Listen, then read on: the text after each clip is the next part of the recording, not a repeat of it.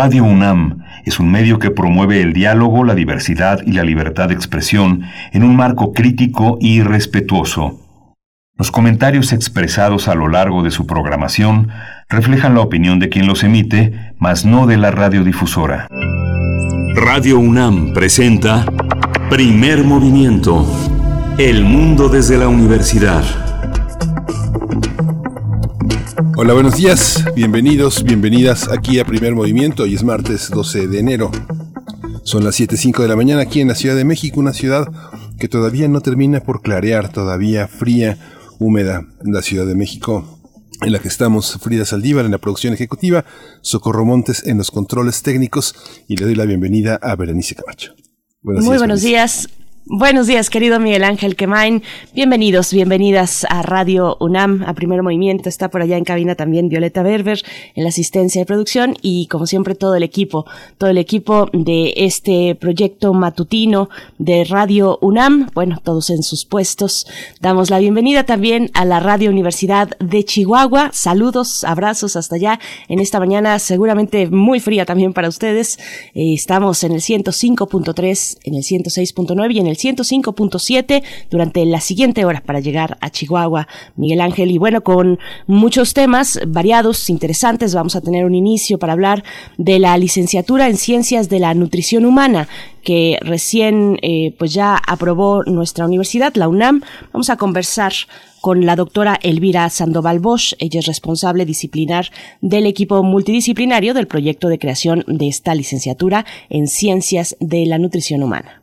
Sí, vamos a tener también en qué consiste la agenda de paz para este año, el dos, para el 2001, en transformación de conflictos, la sección que tiene Pablo Romo, miembro del Consejo Directivo de Serapaz, Servicios y Asesoría para la Paz, profesor de Transformación Positiva de Conflictos en la especialidad de, negocios, negociación y gestión de conflictos políticos y sociales en la Facultad de Ciencias Políticas y Sociales de la UNAM. Así es, y en nuestra segunda hora estaremos conversando con Lorenzo Meyer, con el doctor Lorenzo Meyer, profesor investigador universitario.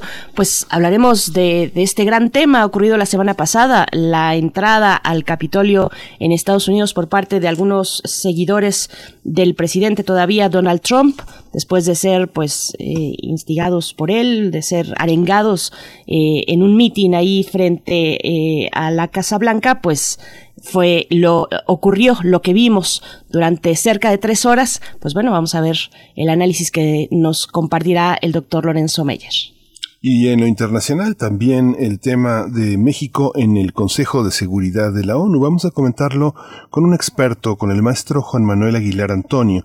Él es investigador de CACEDE, es doctorante en Relaciones Internacionales de la Facultad de Ciencias Políticas y Sociales. ¿Qué significa ese ingreso de México, de nuestro país, en el Consejo de Seguridad? Así es. Bueno, después tendremos la poesía necesaria, como todos los días, en esta ocasión en la voz de Miguel Ángel Quemain, así es que mm, seguramente será muy, muy disfrutable. Gracias, Berenice. En la mesa del día vamos a hablar del impacto regresivo de la pandemia en la economía. Este tema lo vamos a tratar con Saúl Escobar Toledo. Él es profesor de estudios históricos de Lina, es presidente de la Junta de Gobierno del Instituto de Estudios Obreros Rafael Galván. Es un hombre que ha trabajado durante prácticamente toda su vida el tema de la ley, del trabajo, de cómo, de cómo la economía funciona a partir de estos valores tan, tan sagrados en una economía como la que profesa México. Pues ese es nuestro bueno, del día. Vamos con, con la información relacionada a COVID en lo nacional, en la UNAM y en lo internacional. Vamos. COVID-19. Ante la pandemia, sigamos informados. Radio UNAM. El día de ayer, la Secretaría de Salud informó que el número de decesos por la enfermedad de la COVID-19 aumentó a 134.368 lamentables decesos en nuestro país. Esto de acuerdo con el informe técnico ofrecido, como les comentaba el día de ayer, por las autoridades sanitarias, donde también informaron sobre los casos confirmados acumulados. Se incrementaron a 1.541.633. En la información internacional, la Organización Mundial de la Salud estimó que en 2021 no alcanzaremos ningún nivel de inmunidad de la población o inmunidad de rebaño, como se le conoce a, esta, este fenómeno, ya que la aplicación de la vacuna contra la COVID-19 tomará tiempo. Sumaya Swatitan, eh, jefe de científicos de la OMS, insistió en la necesidad de mantener las medidas de higiene, distanciamiento y el uso de tapabocas. En información de la UNAM, Jorge Baruch Díaz Ramírez, jefe de la Clínica del Viajero de la UNAM, recomendó realizar únicamente viajes esenciales referentes a negocios, urgencias familiares o de repatriación ante el repunte de casos de la COVID-19 en México y el orbe.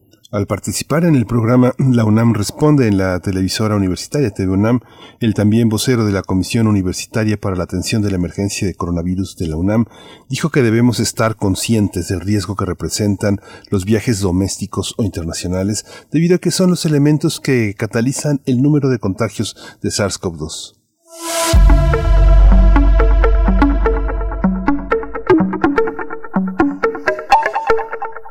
Recomendaciones culturales para este martes 12 de enero. La sala 10 del Museo Universitario de Arte Contemporáneo, el MUAC, presenta Actos de Ilusión 2020 de la fotografía, de, de la fotógrafa, perdón, y artista visual Fabiola Torres Alzaga. Actos de Ilusión, así se titula esta muestra. Se trata de una pieza producida especialmente para la sala 10 que analiza la construcción de la imagen fílmica y cómo se conforma su representación. También ofrece un paralelismo entre la magia y el cine para reflexionar sobre la credibilidad de la representación, así es que no se lo pierdan en el sitio electrónico del MUAC www.muac.unam.mx. Ahí podrán disfrutar de lo que tiene para ofrecer esta sala 10 que se dispuso precisamente y especialmente eh, para exprofeso, para estos momentos de encierro y de pandemia. No se lo pierdan. Y pues bueno, vamos a ir con música, pero antes también invitarles a que comenten en nuestras redes sociales, a comunicarnos a través de ese espacio digital, arroba P Movimiento en Twitter, Primer Movimiento UNAM en Facebook. Bienvenidos sus comentarios, siempre es un gusto poder recibirles y leerles también, así es que vamos con música, Miguel Ángel. Sí, vamos a escuchar de la trova Kung Fu, Santa Alegría.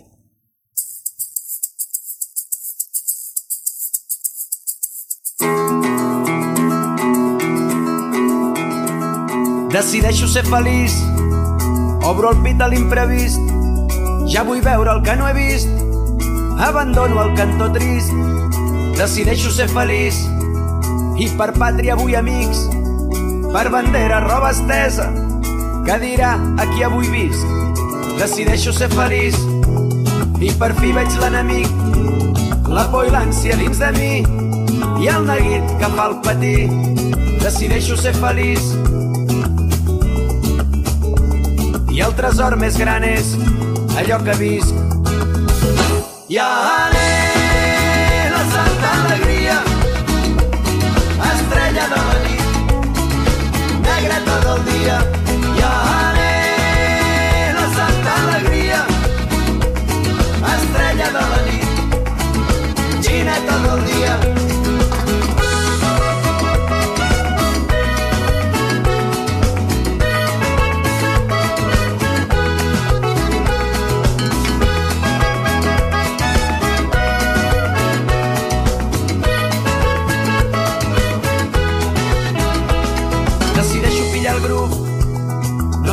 Per vençut.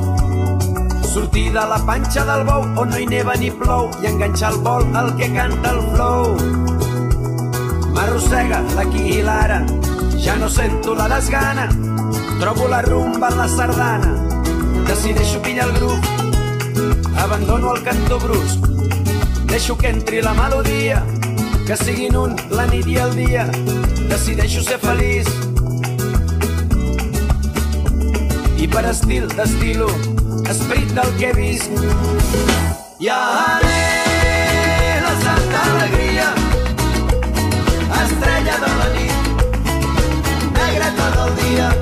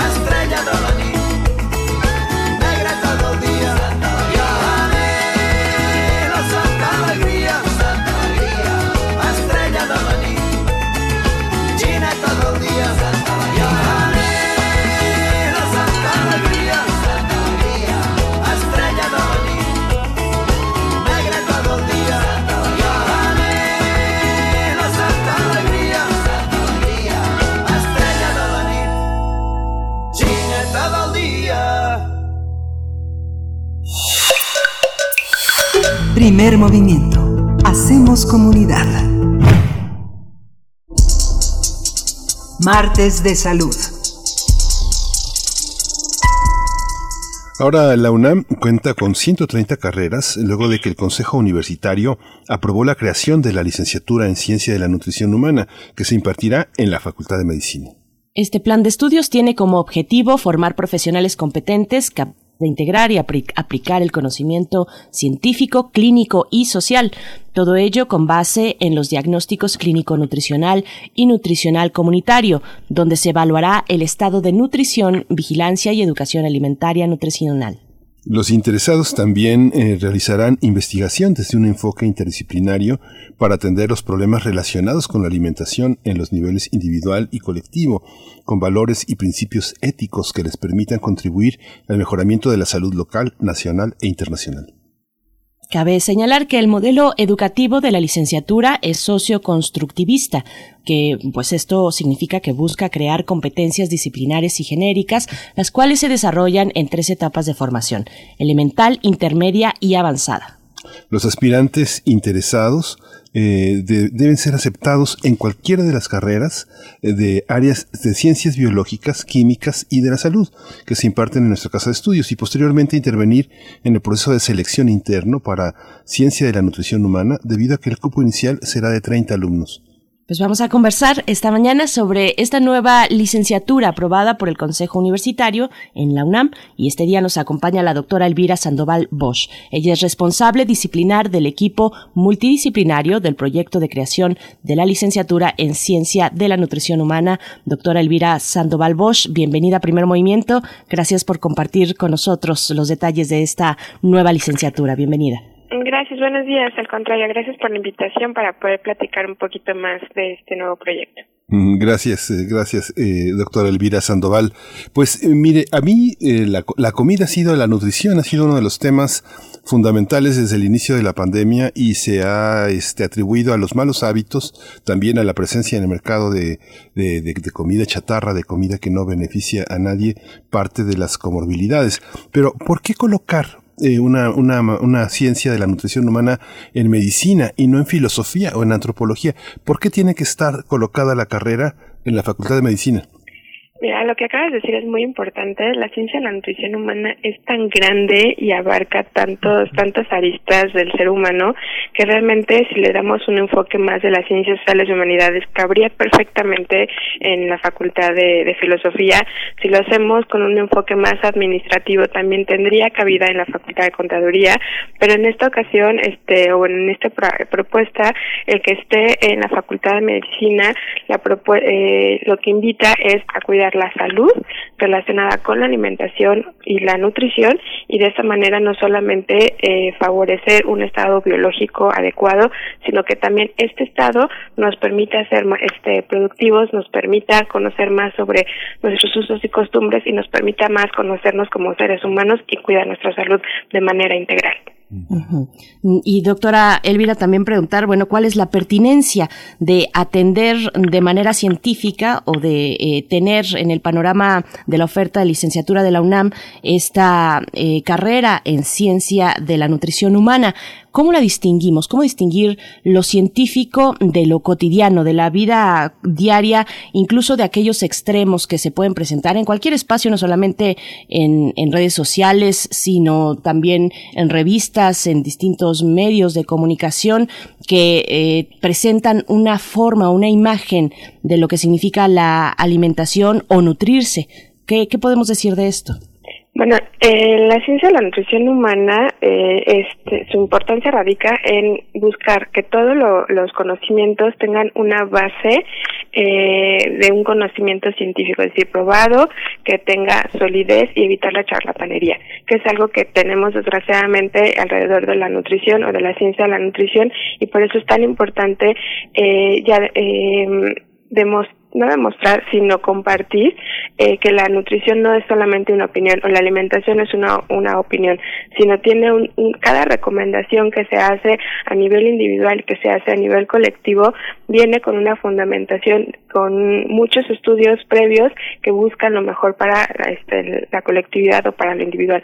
Es por eso que esta ciencia es una ciencia muy joven, apenas tiene alrededor de 40 años, entonces estamos en esta etapa de conocer a la ciencia, a la nutrición ya como una ciencia humana, entonces por eso es tan importante diferenciar. No quiere decir que este que las otras licenciaturas no tengan esa, esa fundamentación, pero esta, la que estamos proponiendo desde la Facultad de Medicina, no solamente busca esto o demuestra con solidez científica, sino también como lo, lo, lo platicaban en nuestro objetivo para formar a los, a los científicos de la nutrición, buscamos que también tengan esta mirada de investigación, que tengan esta capacidad crítica, que es lo que se busca hoy en día para que podamos favorecer a las políticas públicas y sobre todo ayudemos o coadyuvemos con, con este con las diferentes áreas a, mejorar la salud de la población. Esta, una, una licenciatura como esta, ¿qué exige de personas tan jóvenes que, que, que la suelen cursar? Digamos, ya sabemos que personas de hasta de 70, 80 años pueden cursar una licenciatura, pero por lo general es población muy joven, ¿no? Abajo de los 20 años. ¿Qué se les pide? ¿Qué se espera de ellos? ¿Qué, eh, cómo, ¿Cómo se inserta un conjunto de jóvenes universitarios justamente en el corazón de esta pandemia, en, en, un momento en el que necesitamos no solo, no solo trabajar para mejorar la salud, sino para rehabilitarse de muchas cuestiones que han quedado rezagadas en pro de abatir la pandemia. Eh, ¿Qué se les pide para eh, ingresar a la licenciatura o para sí, ¿Qué características debe de tener una persona que tiene una carrera tan tan original, de un programa tan original que se inserta en una problemática nacional tan tan importante? ¿Qué debe de tener? ¿Con qué debe de contar? ¿Qué herramientas debe de poseer ya de por sí? Bueno, para el ingreso es como todas las licenciaturas que tenemos en la UNAM, necesita, este, se les solicita que tengan el bachillerato terminado y una vez que termine, que tengan el bachillerato terminado pueden ingresar este al, a la UNAM por alguna de las carreras del área de la salud. Y después de que ya han sido aceptados ya sea por pase reglamentado o este eh, examen de concurso de selección, entonces pasan, este, ¿cómo? Tendrían que solicitar el cambio de carrera para que ingresen al, al proceso de ingreso por la licenciatura en Ciencia de la Nutrición Humana. Como bien decían, tenemos un espacio de 30 estudiantes, pues lo cual es de, ingreso indirecto. Ahora, una vez que los, este, los y las estudiantes terminen el, el programa en cinco años de la licenciatura en Ciencia de la Nutrición Humana, eh, ellos se pueden insertar ellos y ellas se pueden insertar a diferentes campos este, laborales. Puede ser desde el área de investigación, investigación básica, o puede ser investigación clínica, o puede ser investigación en el área de las ciencias sociales, o pueden dedicarse totalmente al área clínica en hospitales o, o en clínicas de primer o segundo nivel, pueden poner su propio consultorio también, inclusive pueden trabajar en bancos de alimentos, pueden trabajar en instituciones de asistencia pública, pueden trabajar en, institutos como el Instituto Nacional de, Salud Pública o el Instituto Nacional de Ciencias Médicas de Salvador Subirán. También este, el enfoque de esta licenciatura les permite a los estudiantes, si es el caso, este, dedicarse a, la gestión de políticas públicas para mejorar las, este, los ambientes eh, alimentarios para promover la salud. Esos son algunos ejemplos de lo que los egresados podrían hacer, obviamente todo con un, una base científica y con un enfoque interdisciplinario, es decir, que pueden ver las diferentes miradas, entender las diferentes miradas para que de esta manera se puedan hacer buenos trabajos, este, equipos colaborativos y podamos trabajar por el bien común que es la salud tanto individual como colectiva. Doctora, me detengo un poco en esa cuestión, en la última, lo último que mencionas, esta parte eh, multidisciplinar o, y también interdisciplinar de, que tiene el enfoque de esta carrera. ¿Cómo entender la nutrición desde distintos aspectos, desde distintos ámbitos? ¿Cómo la están conjugando? ¿Cómo se pensó, digamos, este proyecto de creación de la licenciatura en ciencia de la nutrición humana? Este proyecto se pensó, este, bueno, gracias al, doctor Fajardo, que el, nuestro director de la Facultad de Medicina eh, se propuso en su plan de trabajo, este, que eh, crear la licenciatura en ciencia de la nutrición humana y pues bueno buscando cuáles este que eh, las características que necesitábamos tener eh, para formar a un licenciado en ciencia nutrición humana, pues se hizo una revisión de cuál era la, la situación de México y hacia dónde eh, quisiéramos mejorar la, la alimentación y la nutrición de esta manera para mejorar la salud. Y entonces lo que se hizo, como vemos, es un, estamos en un equipo multidisciplinario, estuvimos trabajando en diferentes momentos con eh, diferentes profesionales. Nos acompaña de manera muy cercana un, este, una licenciada en pedagogía, una maestra en pedagogía, que nos va, que nos fue eh, acompañando en elegir eh, cuál fue el mejor modelo educativo, que era lo mejor, lo, lo que necesitábamos incluir desde la educación para formar esto, este, a, a científicos de la nutrición. Y obviamente desde el área disciplinar, desde, desde esta área, pues obviamente vimos cuáles eran los, los aquellos eh, saberes y conocimientos necesarios mínimos para poder este eh, incluirlos a lo largo de todo el plan de estudios y de esta manera ir formando el plan de estudios para lograr nuestro objetivo y para lograr eh, tener unos científicos de la nutrición que trabajen en el bienestar de la población mexicana y mundial. ¿Cómo, cómo, está, ¿Cómo está conformado el programa de estudios? ¿Qué es lo que se aprende a lo largo de cuatro años de, cuatro años de estudio? ¿Cómo se va eh, indagando gradualmente en lo que es la salud nutricional? Bueno, el programa de estudios son, en total son cinco años, cuatro años curriculares más el servicio social. Para nosotros es muy importante también incluir el servicio social en todo este proceso. Entonces, eh, está eh, eh, organizado en tres etapas de formación. Eh, la primera etapa, que es la etapa elemental, que es el primer y tercer semestre, donde ahí tenemos todas las bases, principalmente las bases teóricas, no es que solamente sea teoría, sino son principalmente hay bases teóricas. Luego tenemos el, la etapa intermedia, que es del cuarto al sexto semestre, donde ahí, este, en esta etapa ya hay eh, una fase práctica, ya tenemos eh, la eh, el desarrollo de más competencias eh, y la última etapa que es el séptimo semestre, incluyendo el servicio social que es el décimo semestre, donde ya es la consolidación y es la parte práctica de todo los, lo que se ha aprendido a lo largo de, de estos cinco años. Este, en estas, en estas tres etapas tenemos tres campos de conocimiento, este, que son las ciencias, eh, las biociencias de la nutrición, que es justamente toda la parte de los saberes muy básicos, biológicos, químicos, bioquímicos. Luego tenemos el área eh, clínica nutricional, que es toda la parte de nutrición clínica humana, en donde también tenemos esta parte de conductas, de, de psicología, y aquí es muy importante resaltar que tenemos nuestra línea de la formación en investigación. Desde el primer semestre hasta el último semestre, los estudiantes tienen contacto con los diferentes eh, enfoques eh, de investigación y ellos pueden ir conociendo cómo eh, hacer crítico el análisis y cómo hacer investigación si ellos quieren dedicarse a la investigación.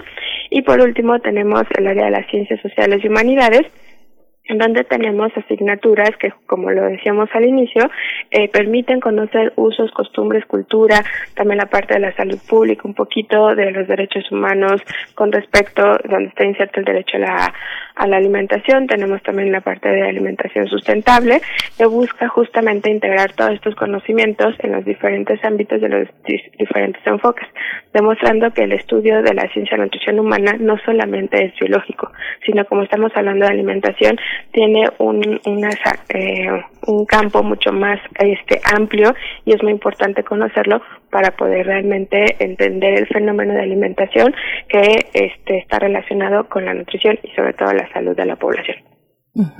¿Qué retos identifican ustedes, doctora, respecto a la nutrición en nuestro país? ¿Qué deudas hemos ido acumulando? Es un tema fundamental en estos momentos de pandemia, con las comorbilidades, por supuesto, como ya bien lo sabemos, pero ¿qué deudas hemos ido acumulando? Probablemente por políticas públicas deficientes. Yo pienso inmediatamente, por ejemplo, en México sin hambre, eh, en este programa que finalmente estuvo vinculado eh, con esta investigación periodística de la estafa maestra, ¿no? Con desviación de recursos recursos, eh, cuando los negocios se ponen por encima del bienestar social. ¿Qué retos eh, tenemos en el panorama mexicano con respecto a la nutrición en este país? Bueno, los retos con, con respecto a la alimentación y la nutrición en México y en el mundo, pues sí, este, son muchos, ¿no? Desde identificar que el nutriólogo es parte, el, la nutrióloga, el científico de la nutrición es parte del equipo multidisciplinario como tal y no es solamente un consultante para verme bien, sino realmente el atender la alimentación y la nutrición, eh, como lo hemos estado viendo en, en estos en estos meses, tiene que ver con eh, estar sanos y estar bien. Entonces, desde ahí, desde que es muy importante que exista un científico de la nutrición en todos los niveles de atención a nivel clínico, es decir, desde una clínica este de primer nivel que es a la que normalmente vamos este para consultas generales, ahí necesitaría haber un científico de la nutrición que dé bueno, un número adecuado que pueda dar atención este a, a toda la población derechohabiente o no derechohabiente, desde ahí tenemos una gran deuda, ¿no? De que la falta de incluir a este profesional en todos los ámbitos de la, del, de la atención del ser humano. Otra de las deudas que se tiene, pues es obviamente integrar a la parte académica eh, este, de la nutrición, de la ciencia de la nutrición humana, a justamente a estas políticas y programas de salud. Eh, por mucho tiempo era este no eran eh, tomados tan en cuenta al, al, científico de la nutrición como parte de estos equipos para la toma de decisiones. Actualmente ya se está viendo más esta figura y sobre todo estos conocimientos para elaborar de mejor manera estos programas y políticas públicas para evitar este problemas como los tenemos ahorita de obesidad, diabetes y demás y sobre todo pues lo que más nos interesa además de atender los problemas actuales es prevenir cualquier otro problema relacionado con la alimentación y la nutrición. Y obviamente una situación que tenemos grave en, en este hoy en día es como lo mencionábamos la charlatanería por un lado y por otro lado la intrusión laboral. La charlatanería pues obviamente es con eh, algunos productos que se llaman mágicos que prometen este controlar o curar ciertos este ciertos eh, ciertas enfermedades y pues realmente estamos muy lejos de, lograrlo y se daña la salud. Entonces eh, se invierte tiempo, dinero y esfuerzo, las personas lo invierten de esta manera y pues eh, es tiempo perdido muchas veces para poder tener un control y evitar mayores complicaciones de las enfermedades. Y por otra parte, el intrusismo laboral eh, de otras áreas, porque piensan que la nutrición es cualquier cosa y nada más este, estamos hablando de alimentos, y pareciera que es muy sencillo, eh, pero no lo es. Entonces, eh, la falta de, de, de, regulación en quienes realmente pueden estar dando una prescripción eh, dietética y un cuidado desde la nutrición y desde la alimentación a las personas también eso es algo que, que estamos en deuda para con este o que la que se tiene en deuda para cuidar realmente la salud de la de la de la población. Los proyectos de titulación en esta modalidad de licenciatura estarán vinculados a las tareas de investigación de la propia Facultad de, Medicina o los alumnos tendrán la opción, la libertad de elegir los temas con los que se titularán o existe un proyecto, no sé, pienso por ejemplo, hay ciertos, ciertos trabajos, ciertos proyectos de titulación que en la Facultad de Derecho pues ya están saturados, en ciencias políticas también, que prácticamente se, se le pide a los alumnos que busquen opciones de titulación eh, sobre temas que se están indagando, temas necesarios para la sociedad mexicana actual, que son sugerencias académicas, pero que cuentan con el apoyo de los asesores que pues se resisten a, tocar ciertos temas que están muy muy saturados por los por los aspirantes a, a, titularse. ¿Cómo va a trabajarse esto? Eh, ¿Con tanta anticipación se está pensando esto? Sí, claro que sí. Algo muy importante es que una de nuestras opciones de investigación, eh, de titulación, es hacer investigación, no es la única. Entonces también debemos recordar que habemos este eh, personas que nos gusta la investigación y hemos descubierto la investigación eh, pues todo una forma de vida y, un, y nos encanta no pero también entendemos que no todo mundo le gusta y aunque la formación de estos este, científicos de la nutrición va hacia la investigación también reconocemos que habrá quienes busquen o prefieran otra forma de titulación. Pero retomando a esta que es de las eh, las eh, más se utilizan, que es la tesis, este, y tendría que hacer investigación, tenemos opciones. Existe el programa Afines, que es un programa de, de incursionar de manera temprana de los estudiantes, de las y los estudiantes a la investigación, entonces pueden hacer investigación desde muy temprano y obviamente si siguen esa línea, pues ya tendrán todo un trabajo para que cuando terminen la licenciatura puedan presentar y titularse. Ahora bien, si este, identificaron que eh, ellos, las y los estudiantes quieren hacer un, un proyecto de investigación, recordemos que lo que busca la investigación es la pertinencia y la factibilidad. Entonces, si el tema es pertinente y la propuesta de investigación es factible, obviamente tendrán la este, el apoyo para realizar esa investigación. Entonces, eh, no estamos cerrados a que solamente se pueda investigar sobre un solo tema.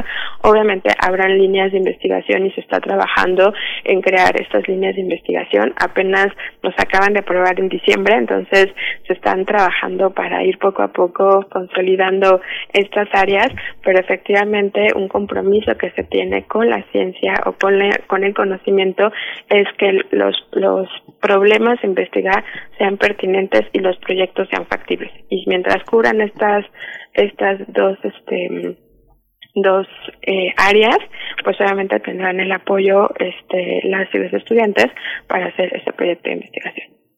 Doctora Elvira, Elvira Sandoval Bosch, tenemos algunas preguntas en la audiencia, algunas incluso relacionadas con el eh, con el ámbito más psicológico, probablemente voy a dar lectura a esta que eh, realiza Armando Cruz. Dice cómo abordar la relación emocional con los hábitos alimenticios para corregir la mala nutrición. No es fácil dejar alimentos que nos gustan, por nocivos que sean. Y supongo que aquí se, que se está refiriendo a cómo desmontar también, cómo tener un acompañamiento emocional para desmontar el consumo, por ejemplo, de refrescos, de comida chatarra, de eh, grasas saturadas. ¿Cómo, ¿Cómo se hace este acompañamiento?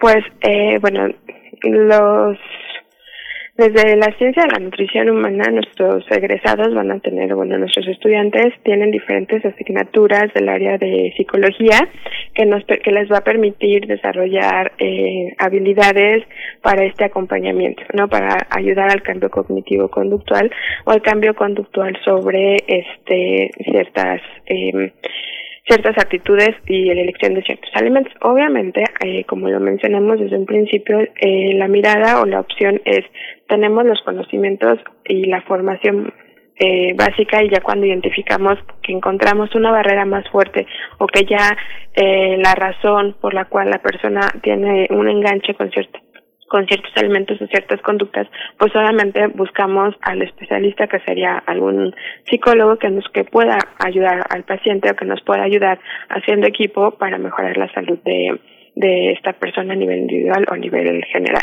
Recordemos que es algo también muy importante que tomamos en cuenta desde la ciencia de la nutrición humana, es que eh, la alimentación no es un acto solamente biológico, ¿no? La alimentación tiene que ver con un medio ambiente, tiene que ver con usos y costumbres y con gustos. Entonces, eh, recordemos que los alimentos dulces siempre, han, siempre nos han acompañado y los tenemos muy presentes. Entonces, es muy importante ir poco a poco cambiando estas conductas, identificando cuáles son los alimentos que favorecen nuestra salud y cuáles son estos alimentos que no favorecen nuestra salud y de esta manera ir haciendo los cambios de manera paulatina. En ocasiones tenemos que ser muy drásticos por alguna situación de salud específica, pero en otras ocasiones podemos ir haciendo metas a mediano plazo para mejorar la salud. Entonces, si bien es cierto, la relación la alimentación con emociones está muy estrecho y en esta pandemia eh, pues lo hemos visto y lo hemos vivido todos este de manera más más personal hay hay varios este mitos y prejuicios que hay en torno al tema de la nutrición. La palabra dieta es así como el terror, ¿no? La palabra, este, eh, es que estoy comiendo comida de hospital porque he estado enfermo. Estoy, he estado enfermo y necesito mi caldito de pollo. Hay una parte también que tiene que ver con lo que como lo antropológico, más que la relación con un medio ambiente en el que tenemos que consumir lo que hay, lo mejor. En el caso, por ejemplo, hemos conversado con mucha gente de Xochimilco, las hortalizas, toda la, todo el tema de la huerta tiene que ver con lo que, con lo estacional. Es lo mejor es ir al mercado y comprar lo que hay y lo mejor, lo más sano. Pero sin embargo, hay muchas cuestiones en la comida del país, en la comida que hemos llamado falsamente tradicional, en el que hay muchas cosas muy tóxicas que, son justamente hábitos alimenticios que los historiadores nos explican que no necesariamente tienen una, una razón positiva, sino que han sido impuestos o que han sido obligados por enfermedades eh, en su momento que tuvieron lugar hace 100 años o 150 años y que se estabilizaron en un menú que llamamos tradicional. ¿Cómo convivir con este con este aspecto de la cultura que llamamos de la cultura nacional, que es a veces tan, eh, tan, tan, tan nocivo, tan tóxico en, en distintas cocinas del país. Esto también forma parte de lo que la universidad tiene eh, que ofrecer para revisar lo que somos. Esa es una pregunta muy, muy interesante. Eh, a primera, bueno, primero vamos con la parte de dieta. Eh, sí, efectivamente muchas veces decimos es que estoy a dieta y hacemos ciertos cambios en nuestros hábitos alimentarios. Es importante aprovechar este espacio para eh, hacer una observación con respecto a dieta. Dieta significa que es lo que uno come todos los días. No es un régimen y no es una propuesta alimentaria. Entonces, cuando decimos que estamos a dieta, pues qué bueno porque estás comiendo algo. Ya si es correcto o incorrecto ya es otro tema, ¿no? Pero este realmente cuando están cuando vamos con un nutriólogo, este una nutrióloga con un científico de la de la nutrición, lo que nos va a compartir lo que va de acuerdo a a una serie de, de, evaluaciones, lo que nos va a, a, a, compartir, lo que nos va a dar es un plan de un plan de alimentación, una prescripción dietética. Y entonces, cuando estamos en un plan de alimentación, entonces, pues, este, sí podemos decir que estamos a dieta porque pues estamos comiendo de una manera específica, ¿no? Entonces, dieta es lo que nosotros comemos todos los días, sin importar si es un plan establecido por un nutriólogo o nutriólogo científico de la nutrición, que son los las personas que estamos realmente capacitadas y formadas para hacer estas prescripciones dietéticas para eh, cuidar la salud y controlar los, las, este, las enfermedades a partir de la alimentación. Entonces, eh, esa sería un, un, una primera respuesta. Y luego, sí, si bien es cierto, eh, tenemos eh, usos y costumbres, tanto positivas como no tan positivas, y de ahí la importancia de que conozcamos cuáles son, como bien lo decías, nuestra historia, cuáles son nuestra, nuestras raíces, y a partir de ahí ir eh, eh, eligiendo, como lo, lo habíamos comentado, lo que mejor nos funciona. Recordemos que a lo mejor lo bueno para mí no necesariamente es bueno para otro. Sí, entonces por eso es tan importante recordar que la, la alimentación es individual y es personalizada. Entonces, este, eh, la invitación es a lo que obviamente ofrece la UNAM, no solamente desde la ciencia de nutrición, tenemos por ejemplo el Instituto de Antropológicas, donde ahí hay una serie de investigaciones que van alrededor de los alimentos desde eh, desde que el, el ser humano está en, en, la Tierra hasta este conductas antropológicas alrededor de la alimentación. Entonces, obviamente, nosotros nos podemos ir enriqueciendo y podemos ir utilizando esto, este, esta información, estos conocimientos, estas miradas para ir fortaleciendo y mejorar eh, estos conocimientos para eh, para mejorar la o coadyuvar el, el estado de salud a partir de la alimentación y la nutrición, tanto individual como colectivo. Claro. Pues doctora Elvira Sandoval Bosch, eh, enhorabuena a la Facultad de Medicina, a todo el equipo además involucrado en el desarrollo de este proyecto, esta nueva licenciatura que es en Ciencia de la Nutrición Humana pues eh, de verdad muy complejo, muy amplio, con todo lo que tenga que ver, eh, vaya, con la alimentación y la nutrición, pues eh, siempre tendrá estas dimensiones muy, muy profundas. Agradecemos mucho esta charla y la composición de esta licenciatura en su caminar también. Muchísimas gracias, doctora. Al contrario, muchas gracias por este espacio para dar a conocer un poco más de esta licenciatura y pues los que estén interesados los esperamos en, en este agosto y esperemos que sean parte de esta nueva licenciatura en Ciencia de la Nutrición Humana. Muchas gracias. Al contrario, que tengan buen día. Saludos al auditorio. Gracias. Pues vamos a hacer una, una, una, una, transición musical. Vamos a escuchar de Cimarrón, Zumba que Zumba Tramao.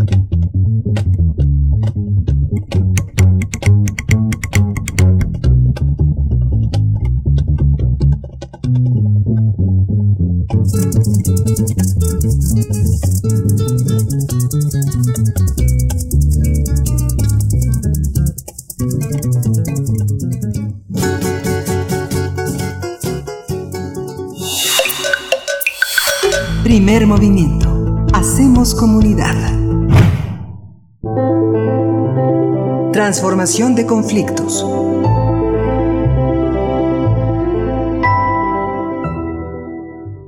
Vamos a hablar de algo mm, fundamental eh, y sobre todo una reflexión para iniciar este 2021, la agenda de paz en este año. Ya nos acompaña a través de la línea Pablo Romo, él es miembro del Consejo Directivo de Serapaz.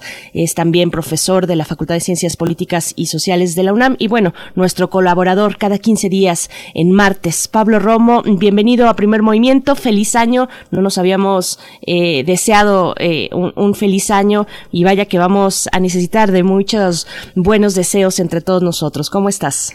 ¿Qué tal? Muy buenos días. Efectivamente, ciertamente parece que va a ser necesario tener este mucha más energía para poder este tener un feliz año.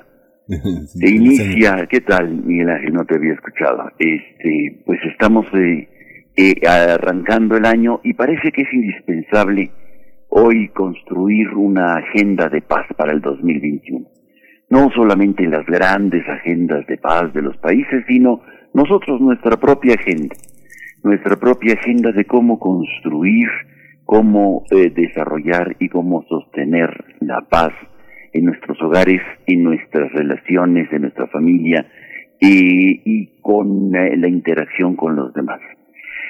Es decir, se trata de una reconstrucción de un sentido ético, digámoslo así, para la, eh, la convivencia eh, y, la, y el bienestar en, eh, entre todos.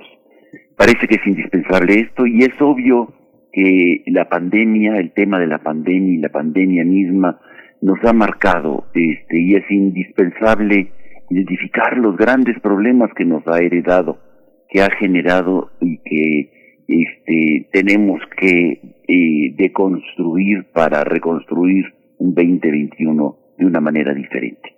¿Cómo hacerlo? Evitando este, que eh, la pandemia nuevamente genere más tensiones, conflictos y confrontaciones. Es claro que los grandes temas que ha eh, exacerbado la pandemia han sido a nivel mundial, a nivel global, lo hemos visto y lo estamos viendo ahora con la rebatina de las de las eh, vacunas, nuevas formas de nacionalismo. Lo vemos en la toma el Capitolio. Racismo, xenofobia, eh, se ha incrementado y todos los días estamos viendo con gran tristeza y, rabia eh, el incremento de los eh, feminicidios y la violencia de género. Es la agudización en los controles sociales, la polarización de la sociedad, la pérdida de trabajo y la precarización del mismo, eh, fortalecimiento de los individualismos, este, pensando solamente en uno mismo. Y, y, evidentemente esto trae consigo también estrés, angustia, miedo, reacciones de confrontación con violencia. Para este 2020 que trae consigo también elecciones y con ello la polarización social más agudizando y exacerbando esos ánimos, escalando la confrontación política y social, y el uso del miedo y de los sentimientos más básicos para manejarlos como armas políticas, es indispensable hoy pensar en una agenda, una agenda de paz, una agenda que transforme positivamente los conflictos, que busque caminos y cauces de, para controlar la violencia. Necesitamos hacernos cargo en este sentido de nuestro modo de vida, de nuestra salud evidentemente y la de los demás parece como un punto de partida y un punto fundamental el cuidado. Una de las llaves que vamos a tener para poder entender el 2021 será el cuidado. El cuidado de nosotros mismos, de las otras, de los otros, de los otros. Nosotros y la naturaleza. Pareciera que es indispensable esta como una herramienta de comprensión de lo que viene en el 2021. Pero el cuidado también tiene otros aspectos, que es este, una corresponsabilidad con los otros y em, una búsqueda de, este, de asumir nosotros, de hacernos cargos nosotros también de, de, del cuidado de los otros. En este sentido, es indispensable un cuidado no, no sin más, un cuidado con dignidad, un cuidado en el respeto a los derechos humanos, a la promoción y a la atención. No, no podemos dejar el cuidado de los derechos humanos en manos del Estado, en manos de las instancias públicas de derechos humanos o en las pocas organizaciones de sociedad civil que nos quieren dejar. Es indispensable que todos nos hagamos cargo y cuidado de los, de, los derechos humanos. Es indispensable también la articulación ante el desmantelamiento sistemático de las organizaciones gremiales, barriales, vecinales, comunales, por el confinamiento, por eh, eh, el recelo de que el otro puede estar enfermo. Frente a eso es indispensable rearticularnos. La agenda de paz del 2021 atraviesa necesariamente por un proceso nuevo de organización, un proceso de nuevas relaciones. Y, un, y, como decía yo, un cuidado, pero no solamente de las otras, les otros y los otros, sino también del bien común y de la casa común, del Avia Yala, de la, de, de, de la tierra, de aquello de nuestro entorno que definitivamente está creando y proliferando nuevos, este, nuevas enfermedades y sobre todo el mal, un mal que se avecina eh, y que está y que, que nos está urgiendo una corresponsabilidad articulada. Quizá pudiéramos en este sentido repensar, y para el, nuestro auditorio y para todos nosotros, en esta construcción cada quien de nuestra agenda de paz para el 2021, quizá valdría la pena inspirarnos en lo que han reflexionado desde otras latitudes otras personas que nos proponen a través de la agenda del 2030 de Naciones Unidas con los 17 Objetivos de Desarrollo Sostenible. Quizá puedan inspirarnos en, en acciones más específicas, focalizar nuestra acción en algo que sea de nuestro mayor interés, más allá de los puntos que ya he tratado. Hay quienes pueden estar trabajando dentro de los objetivos, vale la pena decir que los 17 Objetivos de Desarrollo Sostenible de Naciones Unidas eh, están el fin de la pobreza, hambre cero, salud y bienestar, educación de calidad, igualdad de género, agua limpia y saneamiento, energía asequible y no contaminante, eh, trabajo eh, decente y crecimiento económico, industria, innovación e infraestructura, reducción de las desigualdades, ciudades y comunidades sostenibles, producción y consumo responsable, acción por el clima, vida submarina, vida de ecosistemas terrestres, paz, justicia e instituciones sólidas, alianzas para lograr los objetivos.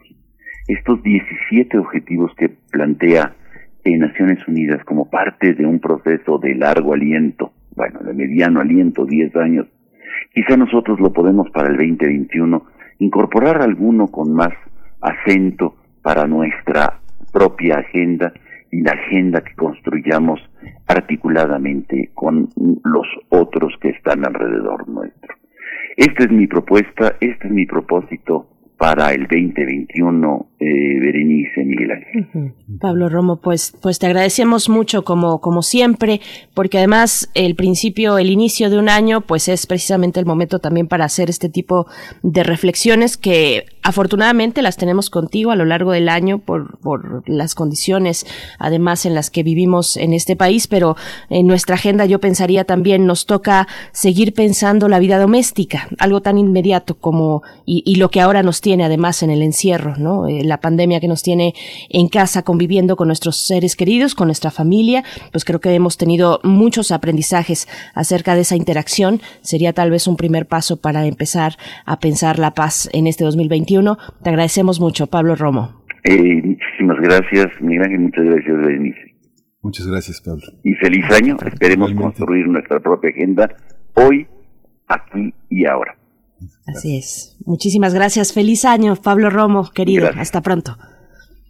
Bueno, nos despedimos de esta primera hora. Le decimos eh, a nuestros amigos, a nuestros colegas de la Universidad la radio de radio de la Universidad de Chihuahua. Nos escuchamos mañana de 6 a 7 de la mañana. En la siguiente hora, quédese con nosotros porque viene Lorenzo Meyer. Lorenzo Meyer con las tres horas que conmovieron al mundo sobre la entrada al Capitolio en Estados Unidos. Va a ser un tema, va a ser un tema muy interesante volver a revisar ya con más elementos lo que sucedió en Estados Unidos y vamos a escuchar también a Juan Manuel Aguilar Antonio eh, sobre México en el Consejo de Seguridad de la ONU. ¿Qué tenemos que hacer ahí? ¿Qué, tiene que ofrecerle al mundo, el mundo a México en temas de seguridad? ¿Cómo nos inscribimos en este aspecto? Juan Manuel Aguilar Antonio es investigador del CACEDE, doctorante en Relaciones Internacionales de la Facultad de Ciencias Políticas y Sociales de la UNAM. Vamos a la siguiente hora, Berenice, si no tienes otra cosa. Por supuesto, nada más nos despedimos con música de esta hora, pero volvemos a la siguiente después del corte. Lo que vamos a escuchar está a cargo de Chico César a primera vista. Una canción de amor.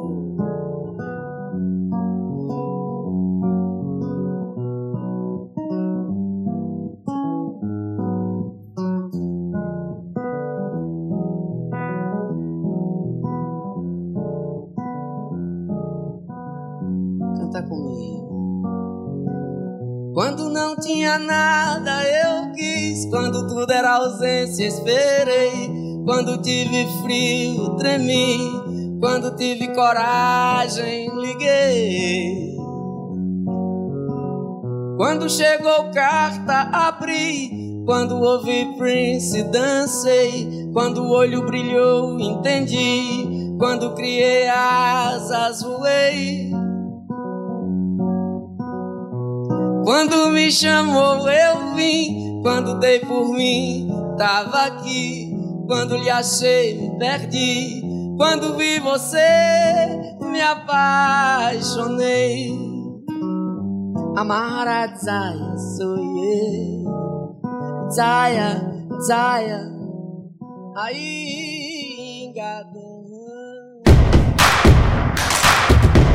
Síguenos en redes sociales. Encuéntranos en Facebook como Primer Movimiento y en Twitter como arroba PMovimiento. Hagamos comunidad.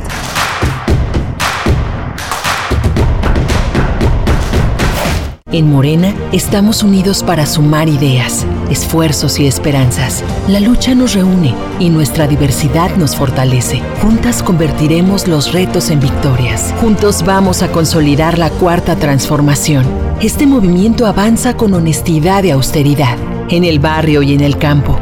Con millones de manos, mentes y corazones, este partido le pertenece al pueblo. Cuando gana Morena, gana el pueblo de México. Morena,